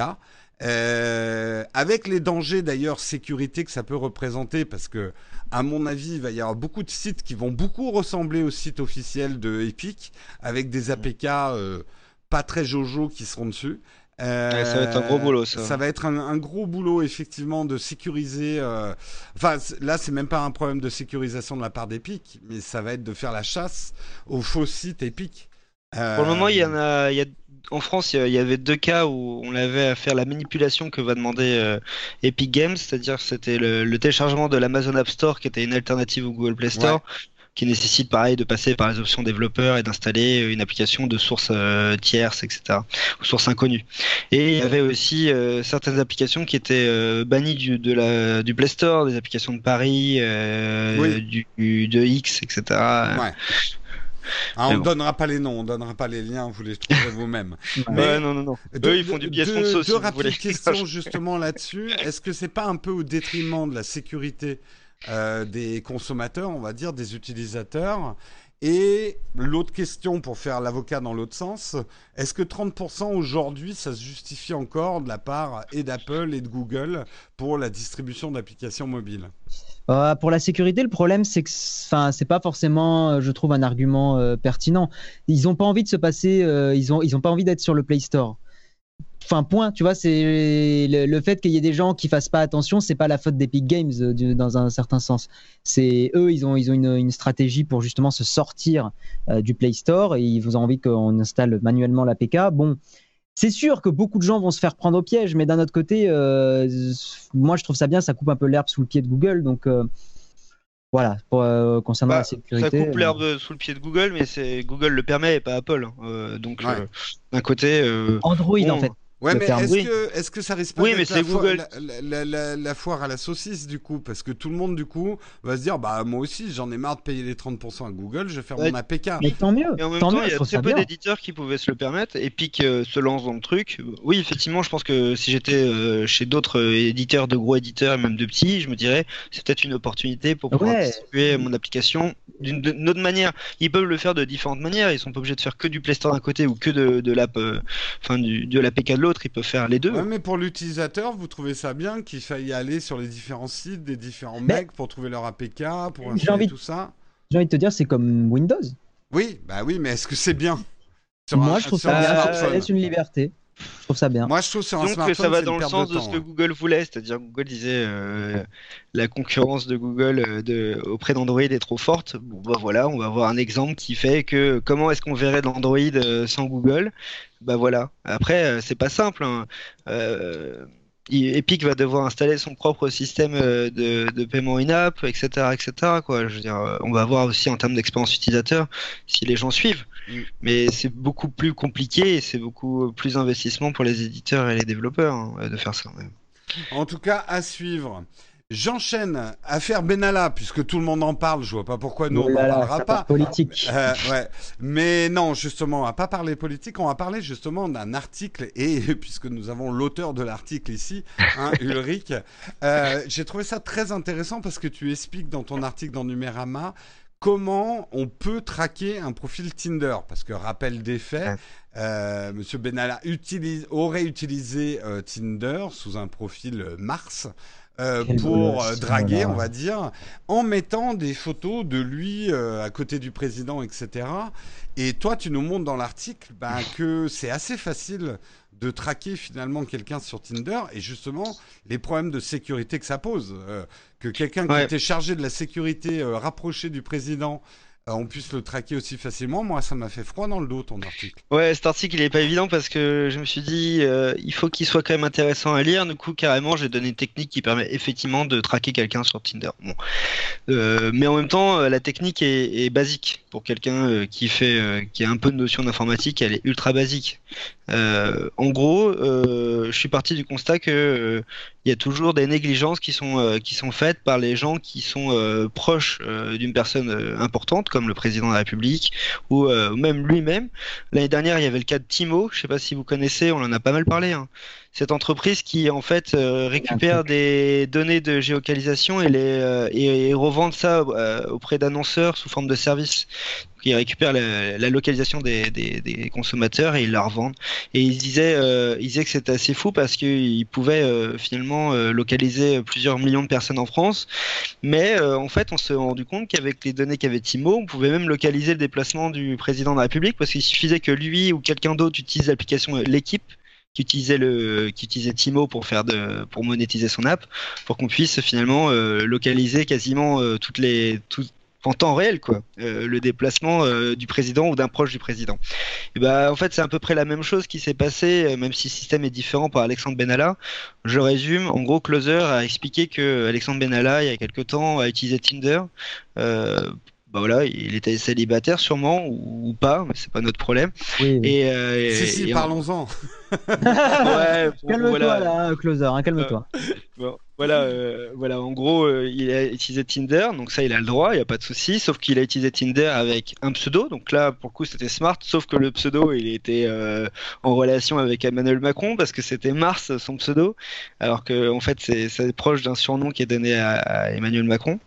Mm. et ensuite, il a utilisé des, des photos qu'il a, qu'il avait avec Emmanuel Macron, c'est-à-dire en gros, des photos ils étaient tous les deux dessus. C'est quand même pas très malin, hein. Et en plus, il service depuis, euh, a priori, depuis euh, le Palais l'Élysée, etc. Donc, euh, donc moi, la, technique que j'explique est assez simple. Elle est, accessible pour tout le monde. Elle consiste à, en fait, à tricher sur son emplacement géographique. Donc, on peut utiliser des applications, un plugin Chrome ou une application Android. je crois qu'on peut même le faire sur iOS avec les outils de développeurs. Hein. Il n'y a pas de, y a pas de. Je crois que tu dois pouvoir ou en jailbreakant. non, on peut sûrement le faire en jailbreakant, c'est sûr. Et puis les outils de dev doivent le permettre de le faire. En gros, je dis, bah, je suis pas ici à Strasbourg-Saint-Denis dans les locaux du Manoïd, je suis au Palais Élysée. Voilà, donc le système, il a ça comme données. Après, euh, vous créez un faux compte euh, Tinder. Après, c'est un truc de détective, c'est-à-dire vous savez qui vous traquez, bah, vous allez créer un compte euh, qui peut intéresser cette personne, un faux compte, et, derrière, ça permet de, une fois que vous avez l'emplacement géographique, de tomber sur le, le profil que vous cherchez quoi. Mm. Euh, donc euh, donc c'est vrai que si on veut par exemple pouvoir euh, récupérer des données d'un proche d'Emmanuel Macron, on peut faire des, on peut faire finalement des, caractéristiques assez larges qui permettent de récupérer tous les profils Tinder qui sont euh, qui sont allés au Palais Élysée par exemple. Et, ensuite euh, j'explique une petite méthode qui fait que lorsqu'on a récupéré une photo on peut faire de la recherche inversée pour euh, connaître retrouver cette photo sur Google Images ou sur d'autres services de reconnaissance d'images. Ouais non non mais ça fait effectivement réfléchir enfin ça fait réfléchir. Ça montre bien les vulnérabilités les nouvelles vulnérabilités Bon, là, quand même, sans jugement aucun sur la personne, parce que je m'en fous, mais c'est quand même pas bien malin.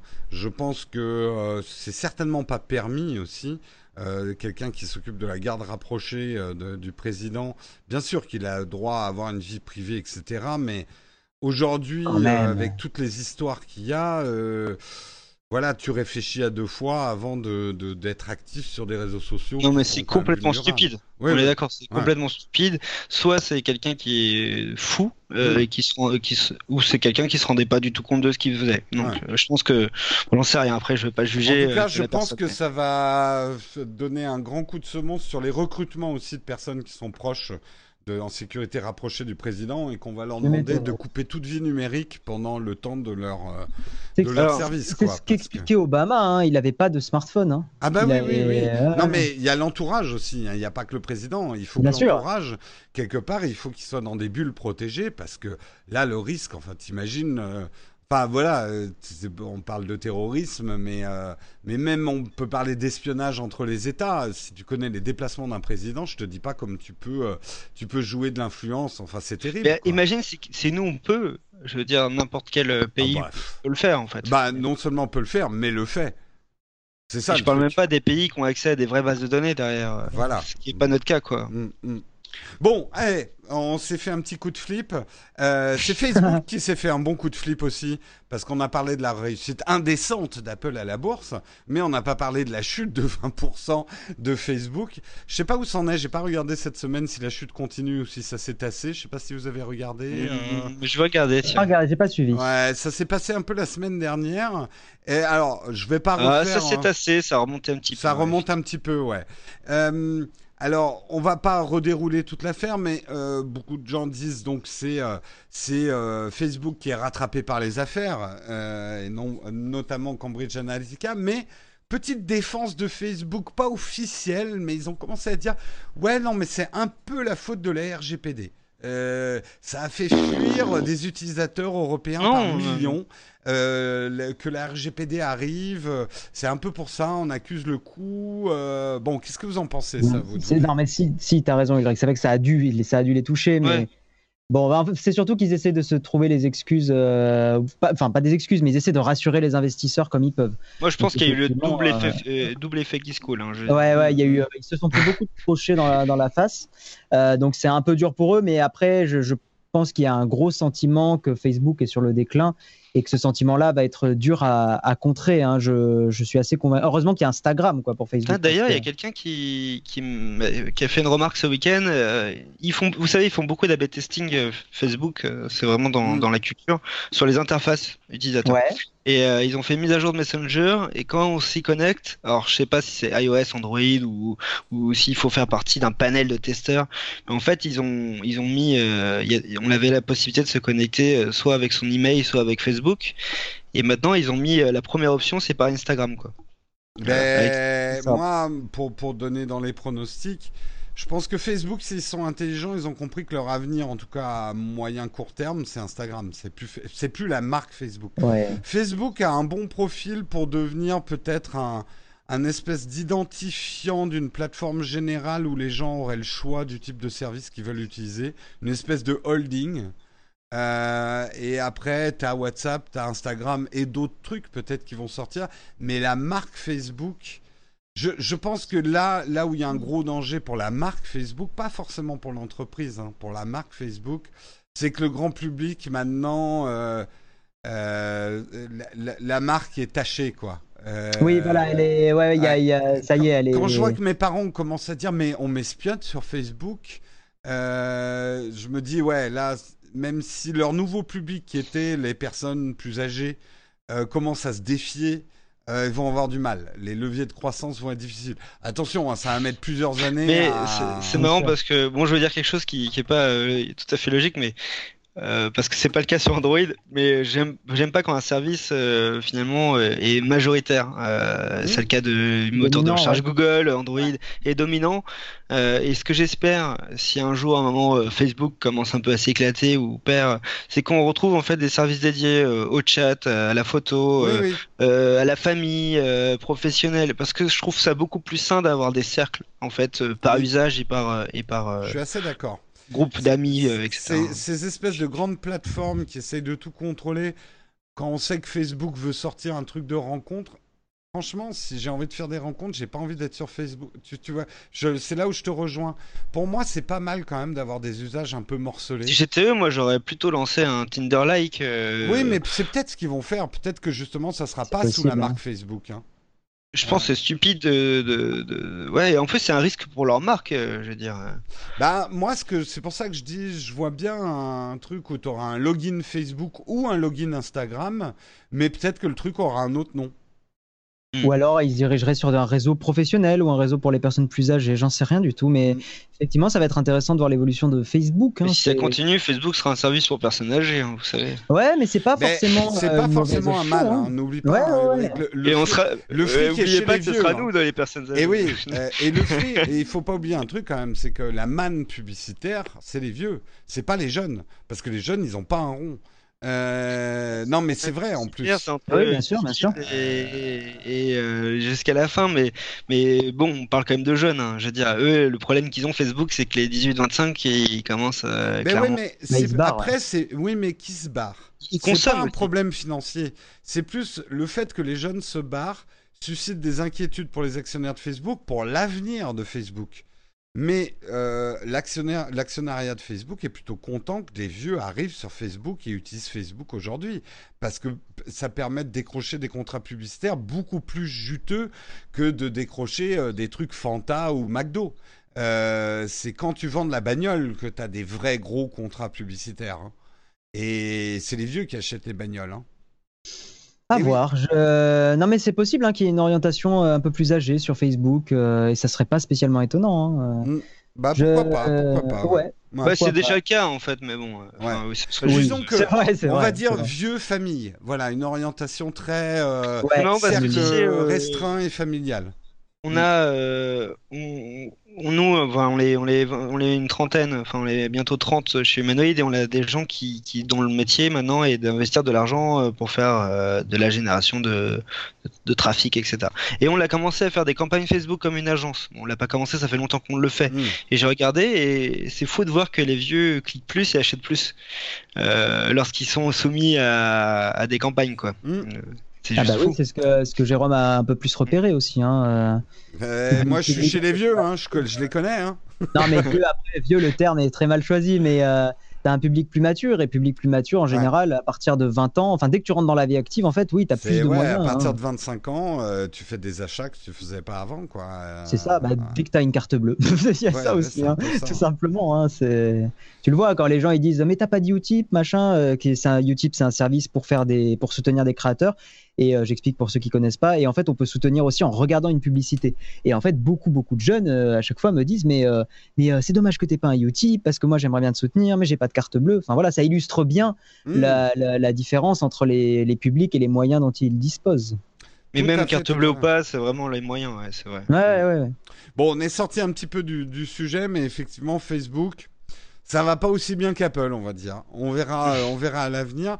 Euh, rapidement dans les news, une rumeur aussi, et ça j'aimerais bien avoir votre avis, une rumeur que euh, Google avait l'intention de, lancer une version chinoise de son moteur de recherche qui respectait les règles de censure en, Chine, donc euh, impossible de trouver place Tiananmen. Il y aurait un démenti là, en pas de démenti officiel, mais ça serait côté chinois où on dit non, non, non, c'est hors de question.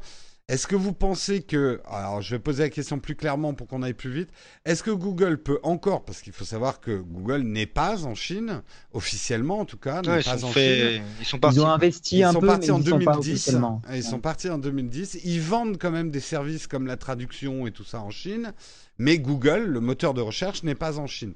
Est-ce qu'ils mhm. peuvent se passer du marché chinois? Et s'ils peuvent pas s'en passer, est-ce qu'ils sont obligés de se plier aux règles chinoises? Ah, ils vont avoir du mal à s'en passer, hein, de plus en plus. Je pense que les actionnaires vont faire pression et je pense qu'ils vont, ils vont se plier un peu. Hein. C'est triste, mais. Mais je sais que c'est sûr qu'il y a des euh, projets internes, euh, hmm. étant donné qu'il y a des salariés euh, chez Google qui s'opposent à ça, parce que d'un point de vue éthique, ils, sont pas OK, donc ils ont des valeurs, etc. Des valeurs, vous savez ce que c'est les valeurs? Les, valeurs, c'est ce que tu as quand t'as pas d'argent, c'est ça?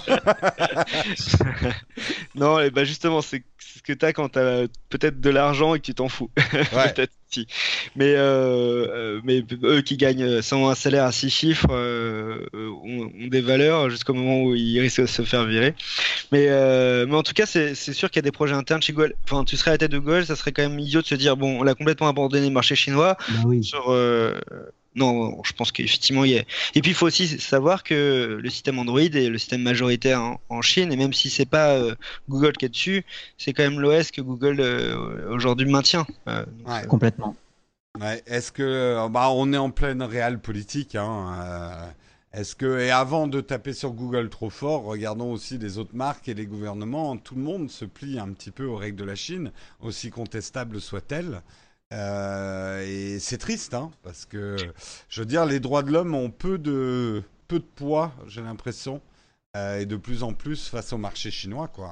Ouais, mais bon, euh, c'est toujours une histoire de contexte parce que si on regarde la position de Google en Europe et dans le monde sur Android, même s'il y a une apparente ouverture, mais ça c'est un autre débat, bon, euh, si d'un point de vue chinois, ils peuvent se dire c'est fou, pourquoi euh, le Google d'Android, il a plus de 80% de part de marché dans le monde? Chez nous, on a peut-être 7 ou 8 systèmes, euh, aucun n'est majoritaire. Hmm. Enfin bon. À voir, à voir aussi s'il n'y a pas un calcul que plus d'influence fera peut-être aussi changer la Chine. On, peut, on ne peut que l'espérer, en tout cas, sur, des, sur, sur certaines questions. Petit rachat, mais qui est vachement intéressant, je pense, pour Guillaume et pour moi, euh, puisque Logitech a acheté Blue. Alors, Blue, pour ceux qui ne connaissent pas, Blue, c'est des micros. Alors, pour un ingé son, Blue, c'est pas les meilleurs micros du monde, loin de là. Mais, c'est très connu pour les youtubeurs, les streamers, les podcasters. Ah. C'est la marque qui a sorti un des micros les plus utilisés, même s'il n'est pas extraordinaire, hein, mais le Yeti. T'es pas streamer ou youtubeur si t'as pas eu un Yeti. Si t'as pas eu un Yeti dans ta vie, quoi. euh, et euh, c'est intéressant la stratégie de Logitech parce que euh, ils ont sorti notamment des webcams qui sont aussi publicités par les streamers et les youtubeurs. Euh, c'est vrai qu'ils étaient pas très forts dans les micros. toi justement, Guillaume, tu, tu utilises du Blue, tu connais un petit peu? Ah bah oui, j'ai utilisé un Blue Yeti. Euh, ça a été mon premier micro euh, un peu pro entre guillemets, hein, euh, ouais, que j'ai eu quand je faisais du streaming sur Hearthstone il y a longtemps. J'étais très content parce que la, qualité des Blue, elle est. En fait, ils sont. Tu le disais dans ta vidéo, mais c'est ce que j'avais ressenti aussi. Les, Blue Yeti sont en général configurés pour avoir pour donner un ton de voix un petit peu plus grave et un petit peu plus mielleux comme on a à la radio, mm. sans réglage parce que tu branches en USB. C'est ça, ils sont surtout très faciles à utiliser, quoi. Ouais, ouais, ouais, c'est, des micros qui avaient plus ou moins bien compris le marché, qui n'étaient pas excessivement chers. Euh, donc, euh, non, non. Moi, j'utilise le Blue euh, Raspberry. qui, qui, se connecte aussi à un iPhone. Mm, il est super parce que quand j'ai des conf calls ou des enregistrements de podcast, moi là je l'ai pas pris, c'est un mauvais exemple. mais mais, c'est un produit ultra pratique, vraiment et de qualité quoi. C'est pour moi, Blue fait un peu ce que fait Rode. C'est rendre le son accessible à un public prosumer entre guillemets, mais qui n'a pas les compétences d'un ingé son. Euh, je sais qu'il y a des micros bien meilleurs euh, en termes, mais qui sont plus compliqués à utiliser, plus contraignants, plus fragiles bah, euh, et moins pédagogiques, quoi. Par exemple, celui, alors je me rappelle pas de la référence, ça doit être le Shure SM98, non, c'est celui-là? Le celui qui est le micro un peu classique avec une une SM58 le, le, SM58. micro des chanteurs de rock ouais, ouais c'est ça et euh, c'est le genre de micro qui est de bien meilleure qualité euh, bien plus euh, avec un rapport qualité bien bien meilleur. Bon c'est pas exactement le même usage mais oui, pour, un, pour, un, prix inférieur tu peux avoir des micros qui se branchent en XLR qui sont d'une qualité bien au-dessus. Oui, oui, mais il faut investir dans la table de mixage il faut investir dans la carte son c'est des XLR t'as pas le voilà c'est fou aussi de, de se dire enfin Logitech c'est une, une très belle euh, entreprise. Alors, il y a des produits de plus ou moins bonne qualité, mais l'avantage qu'a Logitech, c'est qu'ils ont plein de sous-marques euh, dédiées à des catégories de produits précises, euh, que ce soit dans le gaming, dans l'audio, etc. Donc, moi, je pense que c'est sûrement une des meilleures entreprises pour continuer à faire vivre Blue tel qu'on le connaît. Quoi. Oui, et puis surtout donner à Blue un rayonnement mondial qu'ils avaient peut-être du mal à à avoir et, et, voilà, on imagine très bien des bundles avec euh, la dernière webcam de Logitech et le micro Blue, euh, le pack streamer euh, pro. Moi j'aimerais bien un mini micro que tu branches sur ton iPhone ou ton Android. Ah, bah il y en a. Hein. Tu veux dire un cravate ou un... Ouais, non, un truc qu'on branche cardio. sur Lightning ou un cardio. Mais, mais, mais j'en ai pas trouvé d'excellente qualité aujourd'hui. ouais. Non, non, mais euh, je pense que ça arrivera puisqu'il y a une vraie demande hein, euh, de toute façon. Allez, on termine par deux petites news. Hélas, on n'aura pas le temps de faire toutes les news parce que là, on est déjà une heure et demie d'émission et je vais me faire engueuler par Patrick. Encore une émission trop longue, c'est pas possible. Ouais, il est tout détendu. Non, mais chaque année, il me vire, mais il me reprend l'année d'après. Donc. Ah, il doit bien t'aimer quand même dans le fond. Voilà, dans le fond, ouais, bien au fond. Euh, les deux dernières news, moi, qui m'ont paru intéressantes, Google Maps passe au planisphère. Alors, ça peut paraître complètement anecdotique, mais vous avez peut-être étudié en histoire géo euh, que les représentations du monde à plat ont des conséquences géopolitiques, et notamment notre vision du monde et le centrisme que les pays occidentaux peuvent avoir, le nombrilisme des pays occidentaux a été amené aussi par les projections de Mercator. Euh, qui euh, c'est Mercato ou Mercator, je sais plus.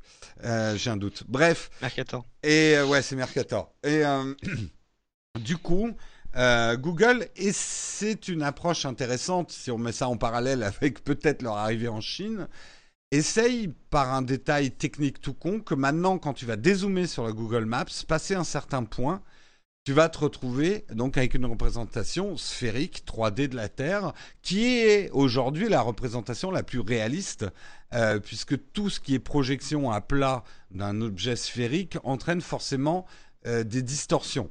On, on va parler géopolitique ou pas bah, bah, bah, C'est ça en fait. Les conséquences sont géopolitiques, notamment sur la représentation de l'Afrique dans le monde. je sais qu'elle était minimisée euh, alors que ah c'est complètement, ouais. ouais. Le Et pas seulement euh, l'Afrique. Pas seulement l'Afrique. La Russie, par exemple, était maximisée énormément, très étirée. Le Groenland. en fait, dès que tu t'éloignais de du merde comment on appelle de Google de la non la ligne au milieu là de la terre ah de euh, l'équateur. de l'équateur. euh, les pays étaient déformés. Euh, donc soit et rétrécis et n'avaient pas les bonnes proportions. personnellement ça m'a pas trop choqué parce qu'on était habitué sur Google Earth à avoir cette vue là non oui mais est-ce que ça n'a pas influencé depuis qu'on est enfant notre vision du monde? Ah c'est sûr. Je pense que le nombre de platistes va diminuer hein. Ben, euh, alors déjà les platistes, oui. Ça les platistes, tu, ça c'est. Tu joues avec le feu. Hein. J'ai déjà envie de leur écraser la figure déjà pour leur montrer. Euh, non, il faut. Ah, ils vont devoir utiliser un autre, un autre logiciel euh, les platistes. Ah bah ils vont boycotter Google, ouais. Mais je pense que c'est important pour les générations à venir. Nous, nous c'est trop tard. On a une vision du monde avec une petite Afrique. Euh... Quand cette mise à jour sur Civilization 6 eh, Exactement. Ah, tu poses les bonnes questions. C'est vrai, c'est vrai. Important, important. Mais à quand une carte du monde vraiment réaliste sur Civilization? C'est vrai. C'est vrai. On n'en a pas vu que la Terre en plus n'est pas tout à fait euh, ronde. Alors Google s'est trompé parce qu'elle est un peu aplatie du fait de la rotation. Bah oui, oui, bah oui, mais peut-être, euh, peut-être. Ah, Google s'est trompé dans Google. Euh, ah. Je sais pas si c'est parfaitement rond ou s'ils ont présenté le fait qu'elle est un peu aplatie du fait que la, Terre tourne sur elle-même. Et alors dernière aussi nouvelle qui va bouleverser le monde, mais là pour le coup je trouve qu'il y a quand même pas mal de monde, ça, ça fait grincer pas mal dedans, j'en ai beaucoup entendu parler, c'est les modifications dans WhatsApp, parce que WhatsApp maintenant, qui appartient aussi au giron Facebook International, euh, comme Instagram, eh bien maintenant, il va falloir que ça dégage de l'argent, vu que effectivement euh, Facebook en dégage un petit peu moins. Et WhatsApp, il y a deux choses qui sont prévues, et ça, c'est ça qui a fait grincer des dents, peut-être à tort, à mon avis. C'est d'abord l'arrivée de la publicité dans WhatsApp, ça, il fallait s'y attendre. Alors comment elle va, elle va arriver, mais aussi une formule payante. Mais a priori, la formule payante, ça serait beaucoup plus les entreprises. Je ne sais pas si vous avez entendu parler de ces, euh, de ces modifications. Non, j'ai pas. Euh, la, pub, oui, il mhm. n'y a pas de souci, mais payant, non. Bah, après, moi, l'image de WhatsApp que j'ai, c'était celle de un peu qui a WeChat en Chine, c'est-à-dire un service de messagerie instantanée qui offre des services supplémentaires. Et par exemple, WeChat permet de faire du paiement euh, IRL mm. dans la vraie vie. Il n'y a pas ça sur WhatsApp, je crois. Hein. Pas encore, mais je pense que c'est là où Facebook. Euh, oui, ils veulent investir, ouais. Du dating Non, je plaisante. Ouais, non, mais c'est possible. Mais après. Euh, non, mais oui, parce que tu vois, là, sur les entreprises, justement, à l'heure actuelle, il y a 3 millions d'entreprises qui utilisent, c'est pas mal quand même, 3 millions d'entreprises qui utilisent WhatsApp, et ils s'en servent pas mal justement pour euh, voilà faire du recrutement, pour faire aussi euh, de, de, la, du SAV, ce genre de choses. Et euh, l'idée en fait, c'est que les discussions resteraient gratuites pour les entreprises dans un délai de 24 heures. C'est-à-dire que si tu excèdes 24 heures, il faudra payer pour archiver les discussions, etc. Donc Là, je trouve ça assez malin parce que ça va permettre à des PME qui vont être réactives de construire leur business de SAV sur un WhatsApp gratos. Mais euh, dès qu'ils seront un peu plus gros et qu'ils auront plus de gens à gérer et des trucs qui dépasseront 24 heures, bah, il faudra cracher un peu au bassinet, quoi. Ouais, après, euh, petit rappel, hein, installez Signal plutôt que WhatsApp si vous en avez la possibilité. Ouais, mais est-ce que tu crois vraiment qu'au-delà de notre cercle geeko-centré, Signal a un potentiel? Oui, alors oui, parce que sur Android, euh, il se fusionne à tes SMS et c'est ça qui est vachement bien. Euh, en fait, si la personne en face de toi n'a pas de compte Signal, ça envoie un SMS. Mais si elle a un compte Signal, ça, ça envoie un message chiffré. Et l'avantage, c'est que c'est euh, géré par une société à but non lucratif. Bon, quand j'ai dit ça, il y a quelqu'un qui m'a rétorqué que la FIFA était à but non lucratif. mais c'est vrai, hein, si vous. Oui, non, non, je sais en plus. Ouais. Mais, oui, non, c'est Open Whisper System, c'est plutôt sérieux. Snowden a recommandé cette boîte. Donc globalement, si vous avez la motivation de mettre vos amis, vos collègues, votre famille, votre grand-mère à Signal, c'est pas mal et c'est mieux que Telegram parce que pareil, Telegram, euh, le, je crois que là, il y a une partie de l'algo de chiffrement qui est pas publique. Enfin, il y a des choses comme ça sur euh, sur Telegram qui sont problématiques. mais bon, c'est bien parce que ça rentre dans le truc de multiplier les outils pour pas en avoir un majoritaire. C'est bien. Et moi, je je dois vous avouer un truc. Je crois que je suis un peu spécial parce que je sais, je suis spécial, mais euh, parce que j'utilise très peu WhatsApp, quoi. C'est un truc de fou. Non, mais moi, tout le monde qui utilise ça au quotidien, mais moi, je suis sur ah non, mais moi non plus. Parce qu'on est en France. Mais là où je me suis. que ma famille, pour ma famille, moi. Non, mais moi, j'ai plein d'amis, euh, de collègues qui utilisent WhatsApp, quoi, ah tous les jours. J'hallucine. Et moi, je mais j'ai personne à qui parler sur WhatsApp. Tu, sais, Ulrich, euh, là où j'en suis rendu. Là où, là où, là où je m'en suis vraiment rendu compte, c'était au Japon. Euh, en fait, tu as beaucoup de pays comme ça, mais toi qui voyages beaucoup, tu, as dû t'en rendre compte aussi, mais il y a beaucoup de pays où ils utilisent énormément WhatsApp, hein, beaucoup plus qu'en France, hein, euh, parce qu'il y avait des forfaits qui étaient plus chers, enfin, il y avait aussi des, de l'historique. Hein, comme ouais, au Japon, j'étais plutôt sur Line, mais tu as raison. WhatsApp, en fait, j'utilise c'est fou parce que je travaille avec des clients euh, chinois euh, et qui, qui, me contactent sur WhatsApp ou WeChat, mais ils me contactent aussi sur WhatsApp au lieu de m'envoyer un SMS, ils m'envoient un, message. Il y en a plein qui font ça. La dernière fois, j'étais avec euh, voilà un assureur et pareil, il m'a envoyé un message sur WhatsApp au lieu de des SMS. Mais, il y a que comme ça. C'est une terrible nouvelle. Tu vieillis, c'est tout. C'est vrai, mais Messenger, c'est un truc de vieux Messenger. mais en fait, moi, c'est pas tant le problème, mais euh, depuis que j'ai la chaîne YouTube, c'est surtout la multiplication des canaux qui me donne le tournis, c'est insupportable. On m'écrit de partout, j'ai l'impression d'être dans le, dans le tonneau des Danaïdes, tu sais.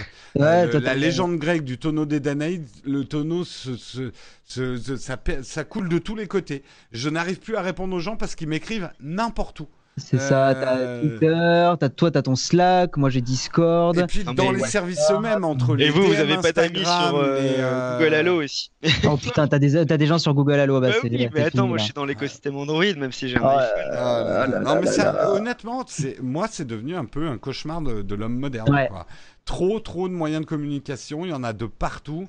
Trop en quantité euh, de, messages, mais aussi trop de différents vecteurs. Ça me prend une heure pour checker euh, tous mes, tous mes canaux. ce qui fait hallucinant en ce moment, c'est LinkedIn, que je perds énormément de temps à répondre à des messages sur LinkedIn. Ah, ah machin, vous recommander votre compétence. Moi, j'ai plus le temps de répondre. Oh, LinkedIn, euh, ça doit vraiment être le réseau que je, sur lequel je fais le moins. Quoi, hein. c'est... Ouais, mais il y a des opportunités de business. Bah il y a des c'est vrai, Moi, au contraire, c'est un des. Ah non, je vais pas dire ça, sinon les gens vont se mettre à m'écrire sur LinkedIn. Non, moi j'ai trouvé. Alors maintenant, si vous avez une question à me poser technique, quel appareil photo acheter et tout, vous me posez la question sur Tipeee. Ça vous coûte 1 euro, mais au moins je sais que la question elle est motivée. Euh, parce que le nombre de gens qui me posent des questions genre Combien ça coûte un iPhone Je te jure que les gens me posent cette question-là. Combien ça coûte un iPhone Ou l'inverse, c'est par DM sur Twitter, vous avez plus de chances que je vous réponde. Voilà. Voilà. bon. Ils sont ouverts en plus. moi, moi, je réponds, je réponds plus à rien. Ne, ne m'écrivez plus. il se protège là, il se protège. Et justement, on voit ta stratégie. C'est une, une excellente transition vers la fin de l'émission parce qu'on va devoir se quitter là. Ouais. Je serais bien resté avec vous. C'était bah fort sympathique. J'espère également que ceux qui nous ont écoutés, eh bien, ce changement, on sait que c'est pas Patrick, on, euh, Patrick, on sait que c'est moins bien que Patrick. Ça euh, mais bon, un frais pour l'été. Voilà, on a, on a fait ce qu'on a pu. Hein. Euh, les petites souris ont dansé leur sérénade pour vous pendant que le gros chat se reposait. Et, oh. et, il va voir notre débat sur Apple, etc. Voilà, le débat sur Apple, il va dire, il va, en fait, il va couper l'émission. Oh, merde, ils ont refait le Mac, putain. C'est terrible. Et justement, transition sur les moyens de communication. Où est-ce qu'on peut vous retrouver tous les deux que ça... On va oh. commencer par Ulrich. Sur WhatsApp, non, c'est pas dans, les DM de Twitter uniquement. non, non, sur Twitter, Twitter, moi j'utilise beaucoup euh, et euh, les DM sont ouverts, donc euh, vous pouvez m'envoyer un petit message, vous pouvez me suivre, etc. Moi, moi j'aime bien Twitter. Voilà. Ouais, Twitter pour. Et, et, toi, Guy, quel est le moyen de communication où tu préfères que les gens te rejoignent? Euh, le moins, bon, bah, il y a la chaîne YouTube, mais bon, ça, c'est, euh, mon travail principal. Hein. YouTube.com slash Guillaume slash, pour ceux qui connaissent pas, euh, qui seraient curieux. Mais au-delà de ça, non, bah, Twitter. Twitter, je réponds pas mal quand même aux messages privés. Donc c'est Guillaume slash. Instagram un petit peu aussi, Guillaume tiré du bas slash. Voilà, super. Quelqu'un qui avait qui m'avait piqué le truc. et puis Discord, j'ai j'ai une, enfin j'ai ouvert un petit salon Discord. Beaucoup de gens n'aiment pas spécialement, je sais, mais bon c'est sympa. et les Patreons ont un petit canal privé, bon comme euh, sûrement comme Patrick d'une certaine façon. Je ne connais pas forcément la façon dont il, dont il gère sa, sa commu. C'est comme euh, euh, c'est un Slack, c'est comme toi. C'est quoi ton Discord pour te rejoindre, Guillaume? Bah, C'est discord.gg slash Guillaume slash. Il n'y a aucune originalité. C'est c'est voilà. Et n'hésite pas à venir. Je te mettrai dans les dans les youtubeurs et potes, Monsieur Ulrich. comme ça, tu auras quelques petits avantages. Trop bien. Eh bien, je vous remercie en tout cas, messieurs. Moi, vous pouvez me retrouver sur la chaîne YouTube Nowtech et bah, sur les réseaux sociaux, plutôt sur euh, Jérôme Kenborg. Euh, enfin, il y a aussi euh, le, Twitter Nowtech. donc, vous pouvez me rejoindre là. Je voudrais juste dire un dernier mot avant de partir parce que justement, tu en as parlé un petit peu, Guillaume, mais on n'a pas remercié les contributeurs en milieu d'émission, mais parce que Patrick m'a pas transmis une liste à vous donner. Mais j'aimerais, et je pense que Guillaume, tu vas te joindre à moi là-dessus, remercier d'une manière générale toutes les personnes qui euh, font l'effort, effectivement, de soutenir les émissions, que ce soit sur Patreon, que ce soit sur Tipeee, euh, qui contribuent. C'est grâce à vous que euh, des médias, on va dire, alternatifs existent et peuvent exister. C'est dans le cas de Patrick sa subsistance euh, principale. Dans le cas de Guillaume et la mienne, des subsistances euh, enfin, qui contribuent à notre, à notre existence. Et ne croyez pas que euh, ça compte pas. le moindre centime compte. ça nous rend plus indépendants aussi à des systèmes audience publicité qui broient aussi un petit peu quand même certains médias. Euh, et certains territoires d'expression qui nous permettent de faire des choses un petit peu différemment. Et ben c'est grâce à vous. Donc je voulais faire un merci général à toutes ces personnes qui sont prêtes à contribuer, on va dire, à l'effort de guerre.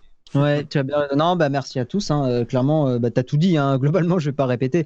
Mais c'est vrai que ça nous permet d'être moins dépendant de, bah, des algorithmes, en tout cas pour YouTube, d'être moins dépendant de AdSense, de la, des vagues de démonétisation comme il y a eu, des algorithmes.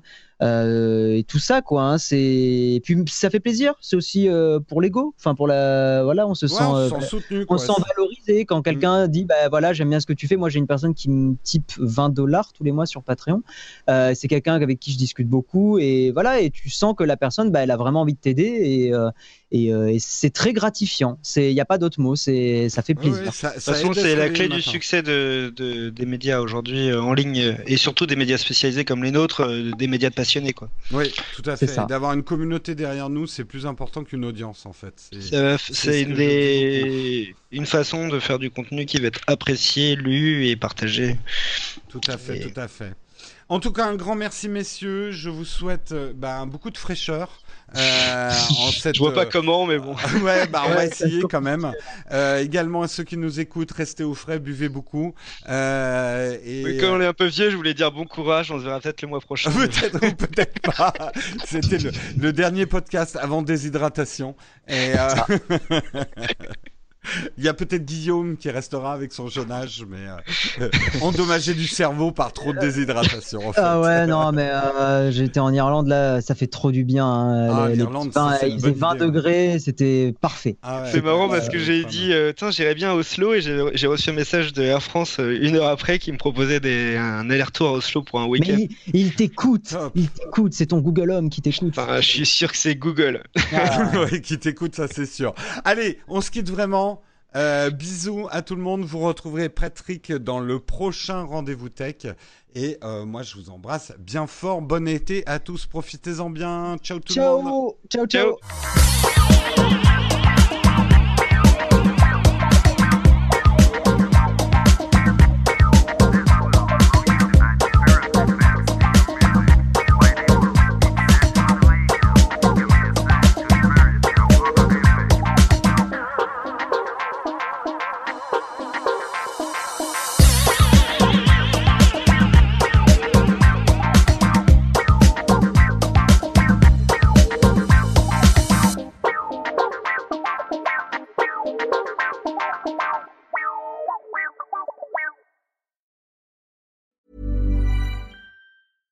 Selling a little or a lot? Shopify helps you do your thing however you cha-ching. Shopify is the global commerce platform that helps you sell at every stage of your business. From the launch your online shop stage to the first real life store stage, all the way to the did we just hit a million orders stage. Shopify is there to help you grow. Shopify helps you turn browsers into buyers with the internet's best converting checkout. 36% better on average compared to other leading commerce platforms because businesses that grow grow with Shopify. Get a $1 per month trial period at shopify.com/work. shopify.com/work.